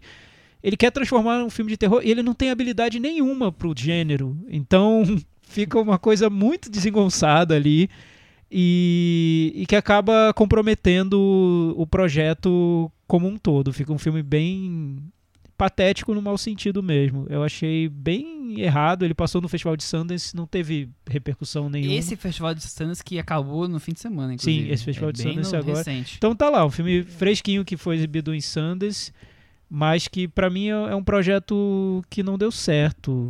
Tem essa intenção boa de ser muito crítico, nessa veia Paul Schrader, Paul Verhoeven do Showgirls, E é um filme feito para Netflix? feito, Eu produzido pela Netflix, mas teve exibição no Festival de Sundance. Uhum. É. Não sei se foi. Não sei, não sei muitos detalhes, eu não li né, nada sobre Sundance esse ano. Então, Então atrasado. assim, vale pela curiosidade, mas, né, a gente é, não- é não muito sim- rolou, sim- é simplista, né? Entendi. O Festival de Sundance esse ano, quem ganhou o grande prêmio do júri na dramático foi o filme Clemency. E na categoria mundial, esse no, no americano, né? Na categoria mundial foi o filme The Souvenir. Esse lugar que eu pesquisei aqui não fala o nome dos diretores, que É, péssimo, mas são diretores horrível. não conhecidos mesmo. É. Mas acho, acho Sundance é isso, né? É, Sundance nunca pega diretores famosos, é, essa pegada independente. Né? Acho bom que quando a gente falou sobre a Dama da Água, a gente do Shyamalan, a gente disse sobre o crítico da Dama da Água, né? E nesse tem o crítico também, interpretado pelo Jake Gyllenhaal, e tá no, quase no mesmo nível do crítico da Dama da Água. É um personagem que existe ali pro diretor do filme mostrar como os críticos são, são. pessoas quase doentias mesmo, malvadas, cheias de problemas e ressentimentos. Críticos maléficos, críticos. Viu? Ah. É, o filme do Davi Dias tem 3 horas e 54 minutos. Ah, eu vi aqui. Tá. Praticamente 4 horas, só pra quem ficou com essa dúvida. É, eu vou trazer só o, o, lembrete, o aviso que vai ter a mostra do Scorsese, que vai passar no CCBBs, acho que os três CCBBs vão exibir. Aqui em São Paulo começa no dia, agora é semana, dia 6. E depois vai passar também em São Paulo no Cinesesc, naquela telona Durante enorme uma semana, lá, né? de 14 a 20 de fevereiro. Vai, alguns dos filmes são, acho que 35 longas no total que estão em exibição. 33 longas no total em exibição. Então, quem gosta de Scorsese, quem não viu todos os filmes no cinema, acho que boa parte dos nossos ouvintes não viu a maioria dos filmes no cinema, Uhum. vale a pena ver alguns filmes que não conhece, ou algum filme que ama e quer ver na tela grande, fica aí. Eu Martin Scorsese. quero rever alguns. Mais alguma coisa ou estamos encerrando por aqui hoje o programa? Temos um momento que você tá esquecendo. Como esquecer desse momento? Pois é. Como esquecer? Chico Firman Cantinho do ouvinte. com o Thiago Faria. Então, o cantinho do ouvinte dessa semana foi movimentado, viu? Muitos Tivemos comentários. muitos comentários em todas as redes Em sociais. todas as redes, todas as plataformas, lá no blog cinemanavaranda.com, muita gente comentou. Muito Twitter, muito e-mail, um Facebook. Twitter, foi Hoje vocês estão de parabéns, viu, ouvintes? Por quê? Porque a gente falou sobre Green Book e acabou que virou uma discussão ali polêmica, né? Pra dizer o mínimo. Fazer um pouco. A gente acabou entrando nessa, nessa discussão sobre como a diversidade é representada pelo cinema, o que ainda falta, e como o Green Book é um filme problemático no nosso ponto de vista em relação a isso. E muita gente se manifestou. Foi bem legal o episódio dessa semana. A gente notou que as pessoas vieram colaborar com interpretações que elas tiveram, com experiências nas sessões dos filmes. Então, recomendo que vocês entrem lá no blog cinemanavaranda.com e leiam os comentários, são muito bons. Eu vou, eu vou selecionar só alguns porque realmente não vai dar para ler tudo. Ah, lê tudo. Os comentários são longos, são bons, então tá- não dá para ler tudo. Vou tentar ler alguns aqui. O Rafael Argemon, que sempre acompanha o, o Cinema na Varanda, já veio aqui, participou. Algumas vezes, sim. Ele disse que a sensação que ele teve ao ver Green Book foi como se o programa dos Trapalhões fosse exibido no horário nobre da Globo em 2019. E aí, fazendo uma pesquisa básica para escrever sobre o filme, ele topou com um texto que resume de forma assombrosamente precisa o filme do Peter Farrelly. Ele fala sobre o arquétipo do Magic Negro, é como se fosse o negro mágico, no, no que diz esse, esse livro escrito pelo Matthew Hilgey ele selecionou um, um trecho que eu achei muito bom, assim, que, que, que traz um. a- agrega a nossa discussão. Os poderes desse tipo de personagem são usados para salvar e transformar brancos desgrenhados, incultos, perdidos ou quebrados em pessoas competentes, bem-sucedidas e satisfeitas dentro do contexto do mito americano de redenção e de salvação. Embora, de certa perspectiva, o personagem do negro mágico pareça estar mostrando os negros sobre uma luz, posit sob uma luz positiva, ele ainda está subordinando, subordinado aos brancos. O negro também é considerado uma exceção, permitindo que a América branca goste de negros individuais, mas não da cultura negra. É isso. É, é, é o que está no filme Corra, né? É, é muito esse caminho que, que segue, que é o negro valorizado para redimir o branco. Então ele termina dizendo: que filme triste. Realmente. A gente viu aqui pessoas que realmente detestaram o filme por, por esse motivo, né? Que a gente trouxe. Alguém defendeu? Sim. Teve, teve sim. É, é complicado porque são questões que a gente ficaria muito tempo aqui pra, pra Eu, eu- eu abordar. tenho aqui nos e-mails De- também. eu- Mas antes eu vou ler Pode só um falar. comentário que eu achei muito bom, que é da nossa musa da varanda, a Dani Varanda, que é o nome dela de verdade, eu deixo isso claro sempre. Ela um dia vai participar aqui da varanda e nós teremos a Dani Varanda na varanda. O episódio especial. Vai ser o Homem-Aranha no Aranha Verso. Isso, exato, varanda. exatamente. Vai ser Dani na varanda. Dani Varanda no Varanha- Varanda Verso. Ela comentou o seguinte: Ah, como eu amo ouvir vocês após ter visto um filme como Green Book. Porque vamos ao meu contexto. Saí de casa numa sexta-noite para um momento suave de entretenimento. Eu poderia ter optado por Cafarnaum, na sala ao lado, mas realmente não era o caso. Realmente, né? Só, só se for para chorar no ombro da pessoa amada. Pois então. é. Mas é, não é muito romântico, não. né? Mas tudo bem. No meio da sessão de Green Book, meu namorado e eu nos entreolhávamos com cara de que filme besta, enquanto a sala toda ria descontroladamente. A partir desse momento, como forma de aliviar o sofrimento e cumprir a missão de me entreter numa sexta-noite, passei a ver o filme como uma comédia pouco pretensiosa, que, como muito bem colocado por vocês, poderia ter passado batido numa sessão da tarde da década de 90. De forma que não me incomodou tanto assim, mas eu também não tinha um podcast para gravar na segunda seguinte, né? Tá, agora chega onde eu queria chegar. Ao ouvir vocês, eu revejo o filme sem necessariamente ter que ir ao cinema novamente, mas revejo por um viés riquíssimo, aprofundado. E não que eu não percebesse problema, os problemas do filme enquanto estava na sessão, pelo contrário. Enfim, um belo episódio, parabéns. Então, olha, muito legal. Ela, Obrigado, ouvindo Dani. nossa conversa, ela repassou o filme na cabeça dela e reforçou pontos que ela viu como negativos enquanto ela estava na sessão. Mas durante a sessão, como ela estava ali no clima de já que eu tô aqui, é, vamos até o final, vamos até né? o fim dessa brincadeira, ela se divertiu e levou numa boa. Muito legal, muito, Muito complexo. Legal, adorei isso. E Adorei. aí, qual é o comentário que você E ela assinou como Poliana Varanda, tá? Em sua A homenagem. brincadeirinha que eu fiz no programa, né? O Jorge Rodrigo mandou um e-mail dizendo, primeiro que ele, ele corrigindo, que ele mandou sim um comentário sobre Cafarnaum e a gente que não leu, tá certo? Olha. E sobre o Green Book, ele disse que eu vi o filme de uma maneira diferente de vocês. Qual o problema de falar de racismo de forma leve e divertida? Amo filmes que tratam de assuntos espinhosos e os dão um tapa na cara. Respeito muito a opinião de vocês, mas não concordo algumas vezes. Aliás, a análise que o Thiago fez sobre o filme é genial, mesmo que eu não concorde. Eu condensei, ele falou muito mais coisa, mas eu juntei tudo pra ficar um pouco mais curto. Mas eu acho, eu acho muito legal isso das pessoas é, ouvirem, acharem ótimos os argumentos, mas não concordarem, porque a democracia tá aí pra isso. O, a Clarice, que sempre manda e-mail pra gente também, disse o seguinte: Vamos combinar que o Oscar está ficando cada vez mais emocionante, como diria o Chico. A corrida desse ano, né? Exatamente. Mas ela mudou a torcida dela. Antes É. ela torcia para a Roma. Agora ela torce para qualquer coisa menos Green Book. Aê, Clarissa. É, eu, eu achei, eu achei impressionante isso. legal Porque, isso. porque eu achei que seria um episódio em que muitos reclamariam das nossas opiniões, como já aconteceu com outros filmes que foram muito elogiados na temporada do Oscar. Villeneuve inesquecível. Lembra Villeneuve? episódio, Lembra é. Animais Noturnos? Que trauma, né, pra todos nós. Mas não, ah, Pra muita, mim, não. Gente, muita gente concordou com os, no- com, os- com os nossos argumentos. Eu achei isso interessante. Tem uma pergunta aqui que eu achei muito boa e que acho que essa a gente tem que fazer, que foi do Caio Moraes. Ele fez um comentário longo, muito interessante, e no final ele deixou uma pergunta. Já que vocês estavam comentando que filmes sobre negros deveriam ser dirigidos por negros e que filmes sobre mulheres também deveriam ser dirigidos por mulheres, o que vocês acham de atores heterossexuais interpretarem e ganharem prêmios por personagens homossexuais? Sendo que este ano foi um recorde de personagens ho- homossexuais no Oscar. Porém, sem atores abertamente homossexuais em suas respectivas categorias.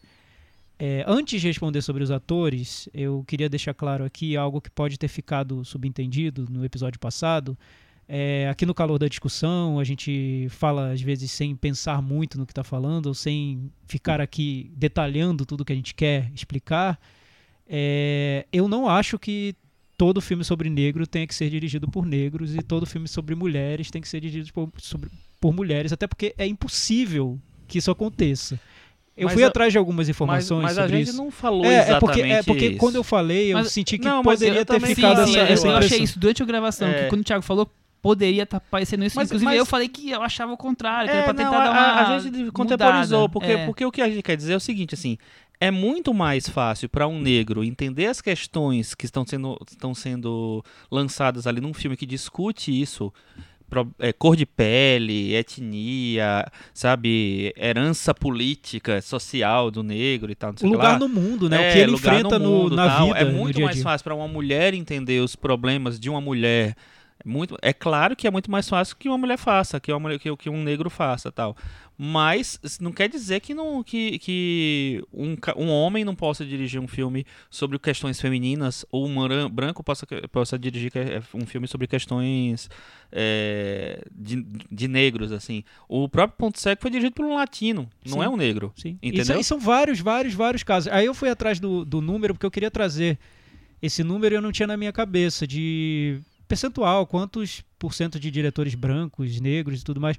A faixa de diretores negros no ano fica em 5% na produção de filmes nos Estados Unidos. E de asiáticos fica um, é um pouco mais baixo, 3, 4%.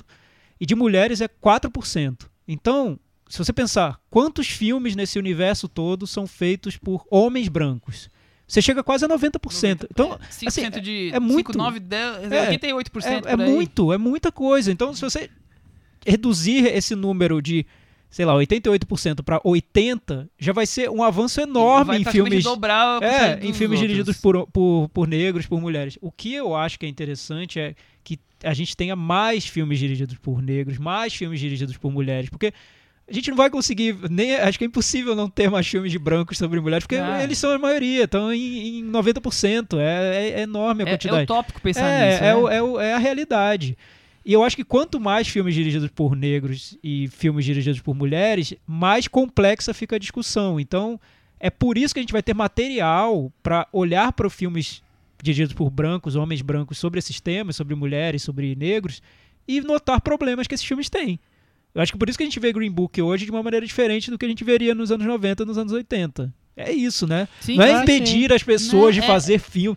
É, é, é um discurso muito bobo, né? Resumo, Quem tem é, privilégio vai a, continuar tendo. A indústria, ao longo dos anos, é, não deu espaço para o que nós estamos chamando aqui hoje de minorias, que na verdade é minoria da indústria, porque. É, a mulher não é mulher minoria. é no mínimo metade né? da população, né? Quer dizer, não, alguns e, lugares até mais. E né? quando a gente falou de, do, do, dos filmes dirigidos por mulher, de mulheres diretoras, a gente teve um episódio que, né, que a gente entrou nisso. É, eu trouxe um, um, dado assim que eu acho que mostra como, como a, a, as coisas mudaram assim. Na a época em que Hollywood estava se formando, era uma época entre guerras, era uma época que, que, que, o cinema não era nada, não era nem encarado como uma, uma indústria uma que fosse. Não, uma indústria que fosse dar dinheiro e tal, uma coisa séria. Era uma coisa. Então, tinha muito mais mulheres é, diretoras, tinha muito mais mulheres roteiristas, montadoras, não sei o que lá. Com o tempo, quando Hollywood se firmou, a guerra e a guerra acabou e aí os homens voltaram e tal. Aí o que acontece? Ah, peraí, esse negócio tá começando a dar dinheiro aqui. Vamos, vamos, vamos assumir, vamos isso, assumir daqui. isso daqui, né? Vamos botar botar uma ordem aqui. É, então. então. rolou isso, assim, porque assim, é, em, acho que é nos, nos anos 10, um, a, a, pessoa mais bem paga é, em, por, por, fazer um trabalho de direção no mundo era uma mulher, que era uma, ela é chamada Lois Weber. Era, era a pessoa mais bem paga de Hollywood e tal, não sei o que lá. Depois ela sumiu, ela nem, nem entrou pra história direito, assim, nem ficou. Nem o nome dela é uma pessoa, dela, né? é, tá esquecida, assim.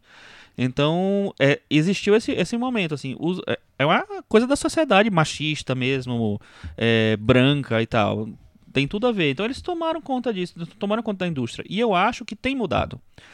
Por mais que seja muito pouco ainda. Mas ainda são 5% de, de negros não, e 4% sei, de mulheres. Mas, ainda mas, é muito mas pouco. É que eu acho que é pouco, claro. mas mudou de, dentro desse círculo de críticos, de quem valida a, a arte, né, a cultura, existe uma disposição maior de que esses filmes existam e de que esses filmes sejam vistos. De, de dar holofote para esses é, filmes. Exato, de dar lugar para esses filmes. Por isso que eu acho que é importante você ter esse discurso de diversidade e de representatividade. Uhum. Não para acabar com os filmes dirigidos por brancos e homens, porque não vai acabar mesmo, nem tem como, é impossível.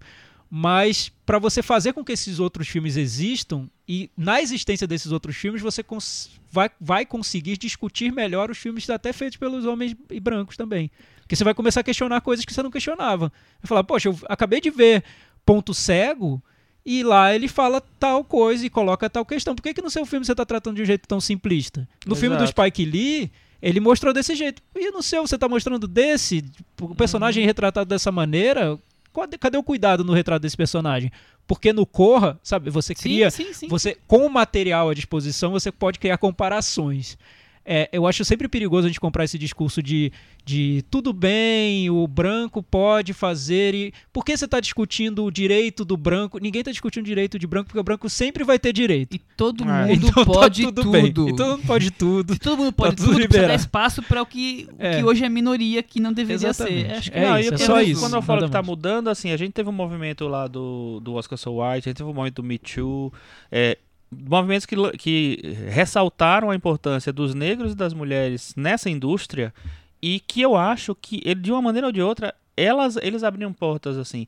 Hoje em dia, a gente, ó, no Oscar desse ano a gente tem Pantera Negra, Infiltrado na Clã e Green Book, né? Sei lá, três filmes que tratam de temas étnicos. Que, quanto, em que ano a gente teve três é, filmes assim importantes? A gente teve o Ponto Cego, o Ódio que Você Semeia, que são filmes que também chegaram muito perto de ter um reconhecimento maior, que também Se a Rua Bill discutiram. falasse, Se a é Rua um Bill filme- falasse também. Acho que só deve ter ator negro, É, provavelmente. então, é um, é um. Imagina, a gente já citou seis filmes, um branco, tudo bem. Mas cinco filmes importantes dirigidos por negros que tratam de temas negros, não sei o que lá, desse ano. É, filme de mulheres. Não teve nenhuma mulher indicada ao Oscar esse ano, mas teve muitos filmes importantes de mulheres que chegaram no, no, no circuito esse ano. A gente falou do Sem Rastros aqui, é, a gente não falou, mas o, teve o Lázaro Felice, que foi um filme muito elogiado também, italiano. É, a gente teve filmes da, da Tamara Jenkins, que foi mais uma chance, que foi, que foi filme da, direto da Netflix. A gente falou de Claire Denis. Cle- teve Claire, Claire Denis, sim, fo- saindo até de Hollywood e tal. Cafarnaum. É, então tem, tem, tem muitos filmes assim, e eu acho que aumentou. É muito pouco ainda, claro que é muito pouco, porque tipo, era 95%, nove- sei lá, quase 100% de filmes dirigidos por homens, e hoje em dia tem uma quantidade muito grande. Eu consigo todo ano fazer um top 10 de filmes de mulheres do ano. É porque eu acho que ainda, tá, ainda é muito pouco. Até ouvi uma entrevista com a Nicole Kidman e ela Uhum. diz que prefere trabalhar com diretoras porque ela diz que ainda é tão pouco a quantidade, tão pequena, que quando ela recebe um convite de uma diretora, Ela ela já prioriza. É. Que ela fez o filme Destroyer com a Karen Kusama. Kusama. Kusama. É, enfim, ela priorizou por ser Escolheu errado. caso. por uma diretora. É, enfim, o, o que eu acho é que a, a quantidade ainda é muito pequena, mas a crítica nesse ponto, os festivais, eles têm um papel muito importante em pegar os filmes dessa quantidade, desse universo ainda muito pequeno e, E destacar os melhores dá, exemplos. Dá espaço pra eles, A né? É. gente teve três mulheres indicadas a melhor diretora na, na cate- categoria de melhor direção hoje no- eh, esse ano no Spirit Awards também. Então não é assim, eu acho que Não é à toa, né? que, a- que o negócio está crescendo assim, tem tem um- uma movimentação que eu acho que é em quase em todo mundo e em- nos Estados Unidos talvez mais ainda. No Brasil tem muitas diretoras mulheres. Mas é a força e tem que ser a força No- mesmo, porque quem tem privilégio não quer é curi- perder. no Brasil é curioso, eu não sei qual que é, mas essa relação é, é muito diferente. A, a quantidade de filmes dirigidos por mulheres é muito maior do que o de Hollywood, por exemplo. É, eu acho que sim. eu não É porque essa- aqui você tem toda essa estrutura do, do financiamento dos filmes que passa por um outro processo, não está dominado por estúdios, Pela- né? Sim, sim. Nos Estados Unidos você tem essa questão dos estúdios masculin- masculinos, né? Do, do- da prioridade do homem ali naquele, naquela hierarquia de estúdios. Aqui no Brasil é- acho que é descentralizado, não tem. Não é tão. Temos algo positivo, olha só. Mas É. voltando para a outra questão que então respondeu até agora. Ah, isso aí a É. questão do nosso amigo, que ele foi mais, a- mais aí as profundezas da nossa discussão, que é a questão dos atores, que aí a gente entra num outro tabu que eu acho muito interessante também, mas é um tabu ainda bem complicado. O que, que, que você acha disso? Eu acho que tem que ter espaço cada vez mai, mai- maior para isso. Mas assim, eu é, apesar de, do- desse tema já ter mudado muito, né, toda o, o tratamento da, na histórico desse- da- dessa coisa ter mudado muito no- nos últimos, sei lá, quantos anos, é, ainda é assim, muito, tem muitos atores gays que não se assumem. Então é, é difícil É, eu ia falar Pensar essa- só eu ia chegar nisso. nesse ponto. Se a gente for discutir Fora isso, isso- você nem sabe a quantidade de, de atores não, que né, são gays e É, vocês por- é não porque eu acho que, sabem. é porque eu acho que aí vai numa É. questão mais de um tabu ainda maior. É, não, e É, fora que isso, é, é- o ator gay não, não ele- se ele, Ele se vai ele perder papéis. ele perde papéis, Sim, exato. É, não, e fora isso, eu acho que tem uma questão assim do que é o ator. O ator é o cara que ele vai se transformar em uma outra pessoa num papel. Então, nisso aí, eu acho que num ator hétero pode fazer um, um personagem gay sem problema nenhum. Eu, é minha opinião. É, eu espero que tenha muitos e muitos atores gays e que, que eles estejam muito bem representados no cinema, com ganhando vários papéis. Eu acho que tem várias pessoas assim, acho que podia ter mais, mas eu acho que o que tá na natureza do trabalho do ator, ele pode se transformar. Ele não tá, ele, ele não vai, é, não é a questão, na mesma questão de um diretor ou de um roteirista estar escrevendo sobre uma coisa que talvez ele não, não conheça, talvez ele não entenda, talvez ele não tenha sensibilidade de, de captar ali. Ele tá, o, o cara tá- é, um- é um pro- processo de transformação que é na- da natureza da profissão do ator. É, eu acho que, que eh, talvez o, o tema mais quente seria eh, personagens gays ou, a- ou celebridades, sei lá, bio- biografias, personagens importantes gays que nós não tenhamos tanto espaço assim.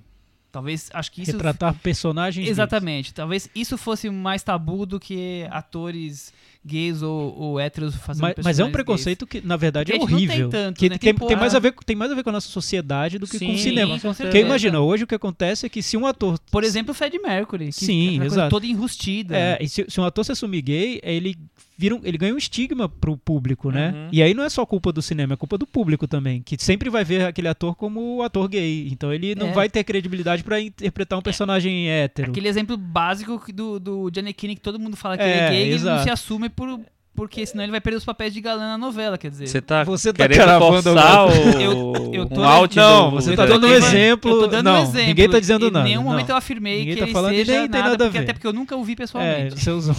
Ah, não, eu vi, eu fui uma vez no teatro, mas eu não sei. Não, é que, é que eu, é que eu acho, é, um é que eu acho assim, mais em complicado. É que eu acho mais complicado ainda, porque por que não um ator é, assumidamente gay interpretando um papel hétero, de um hétero galã. garanhão? Qual o problema? Mas a gente não aceita né? Isso, né? Mas eu acho que até acontece, mas é, é, é mais raro, né? Muito raro, assim. É, dito isso tudo, espero que tenham muitos gays, inclusive assumidos, interpretando qualquer coisa. Muito bem, é isso aí. Acabou? Nossa... Vamos encerrar por agora? Por hoje acho que tá bom, né? Estamos fechando com duas horas de programa entregues para os varandeiros. Nossa. Então até semana que vem. Tchau! Tchau. Tchau.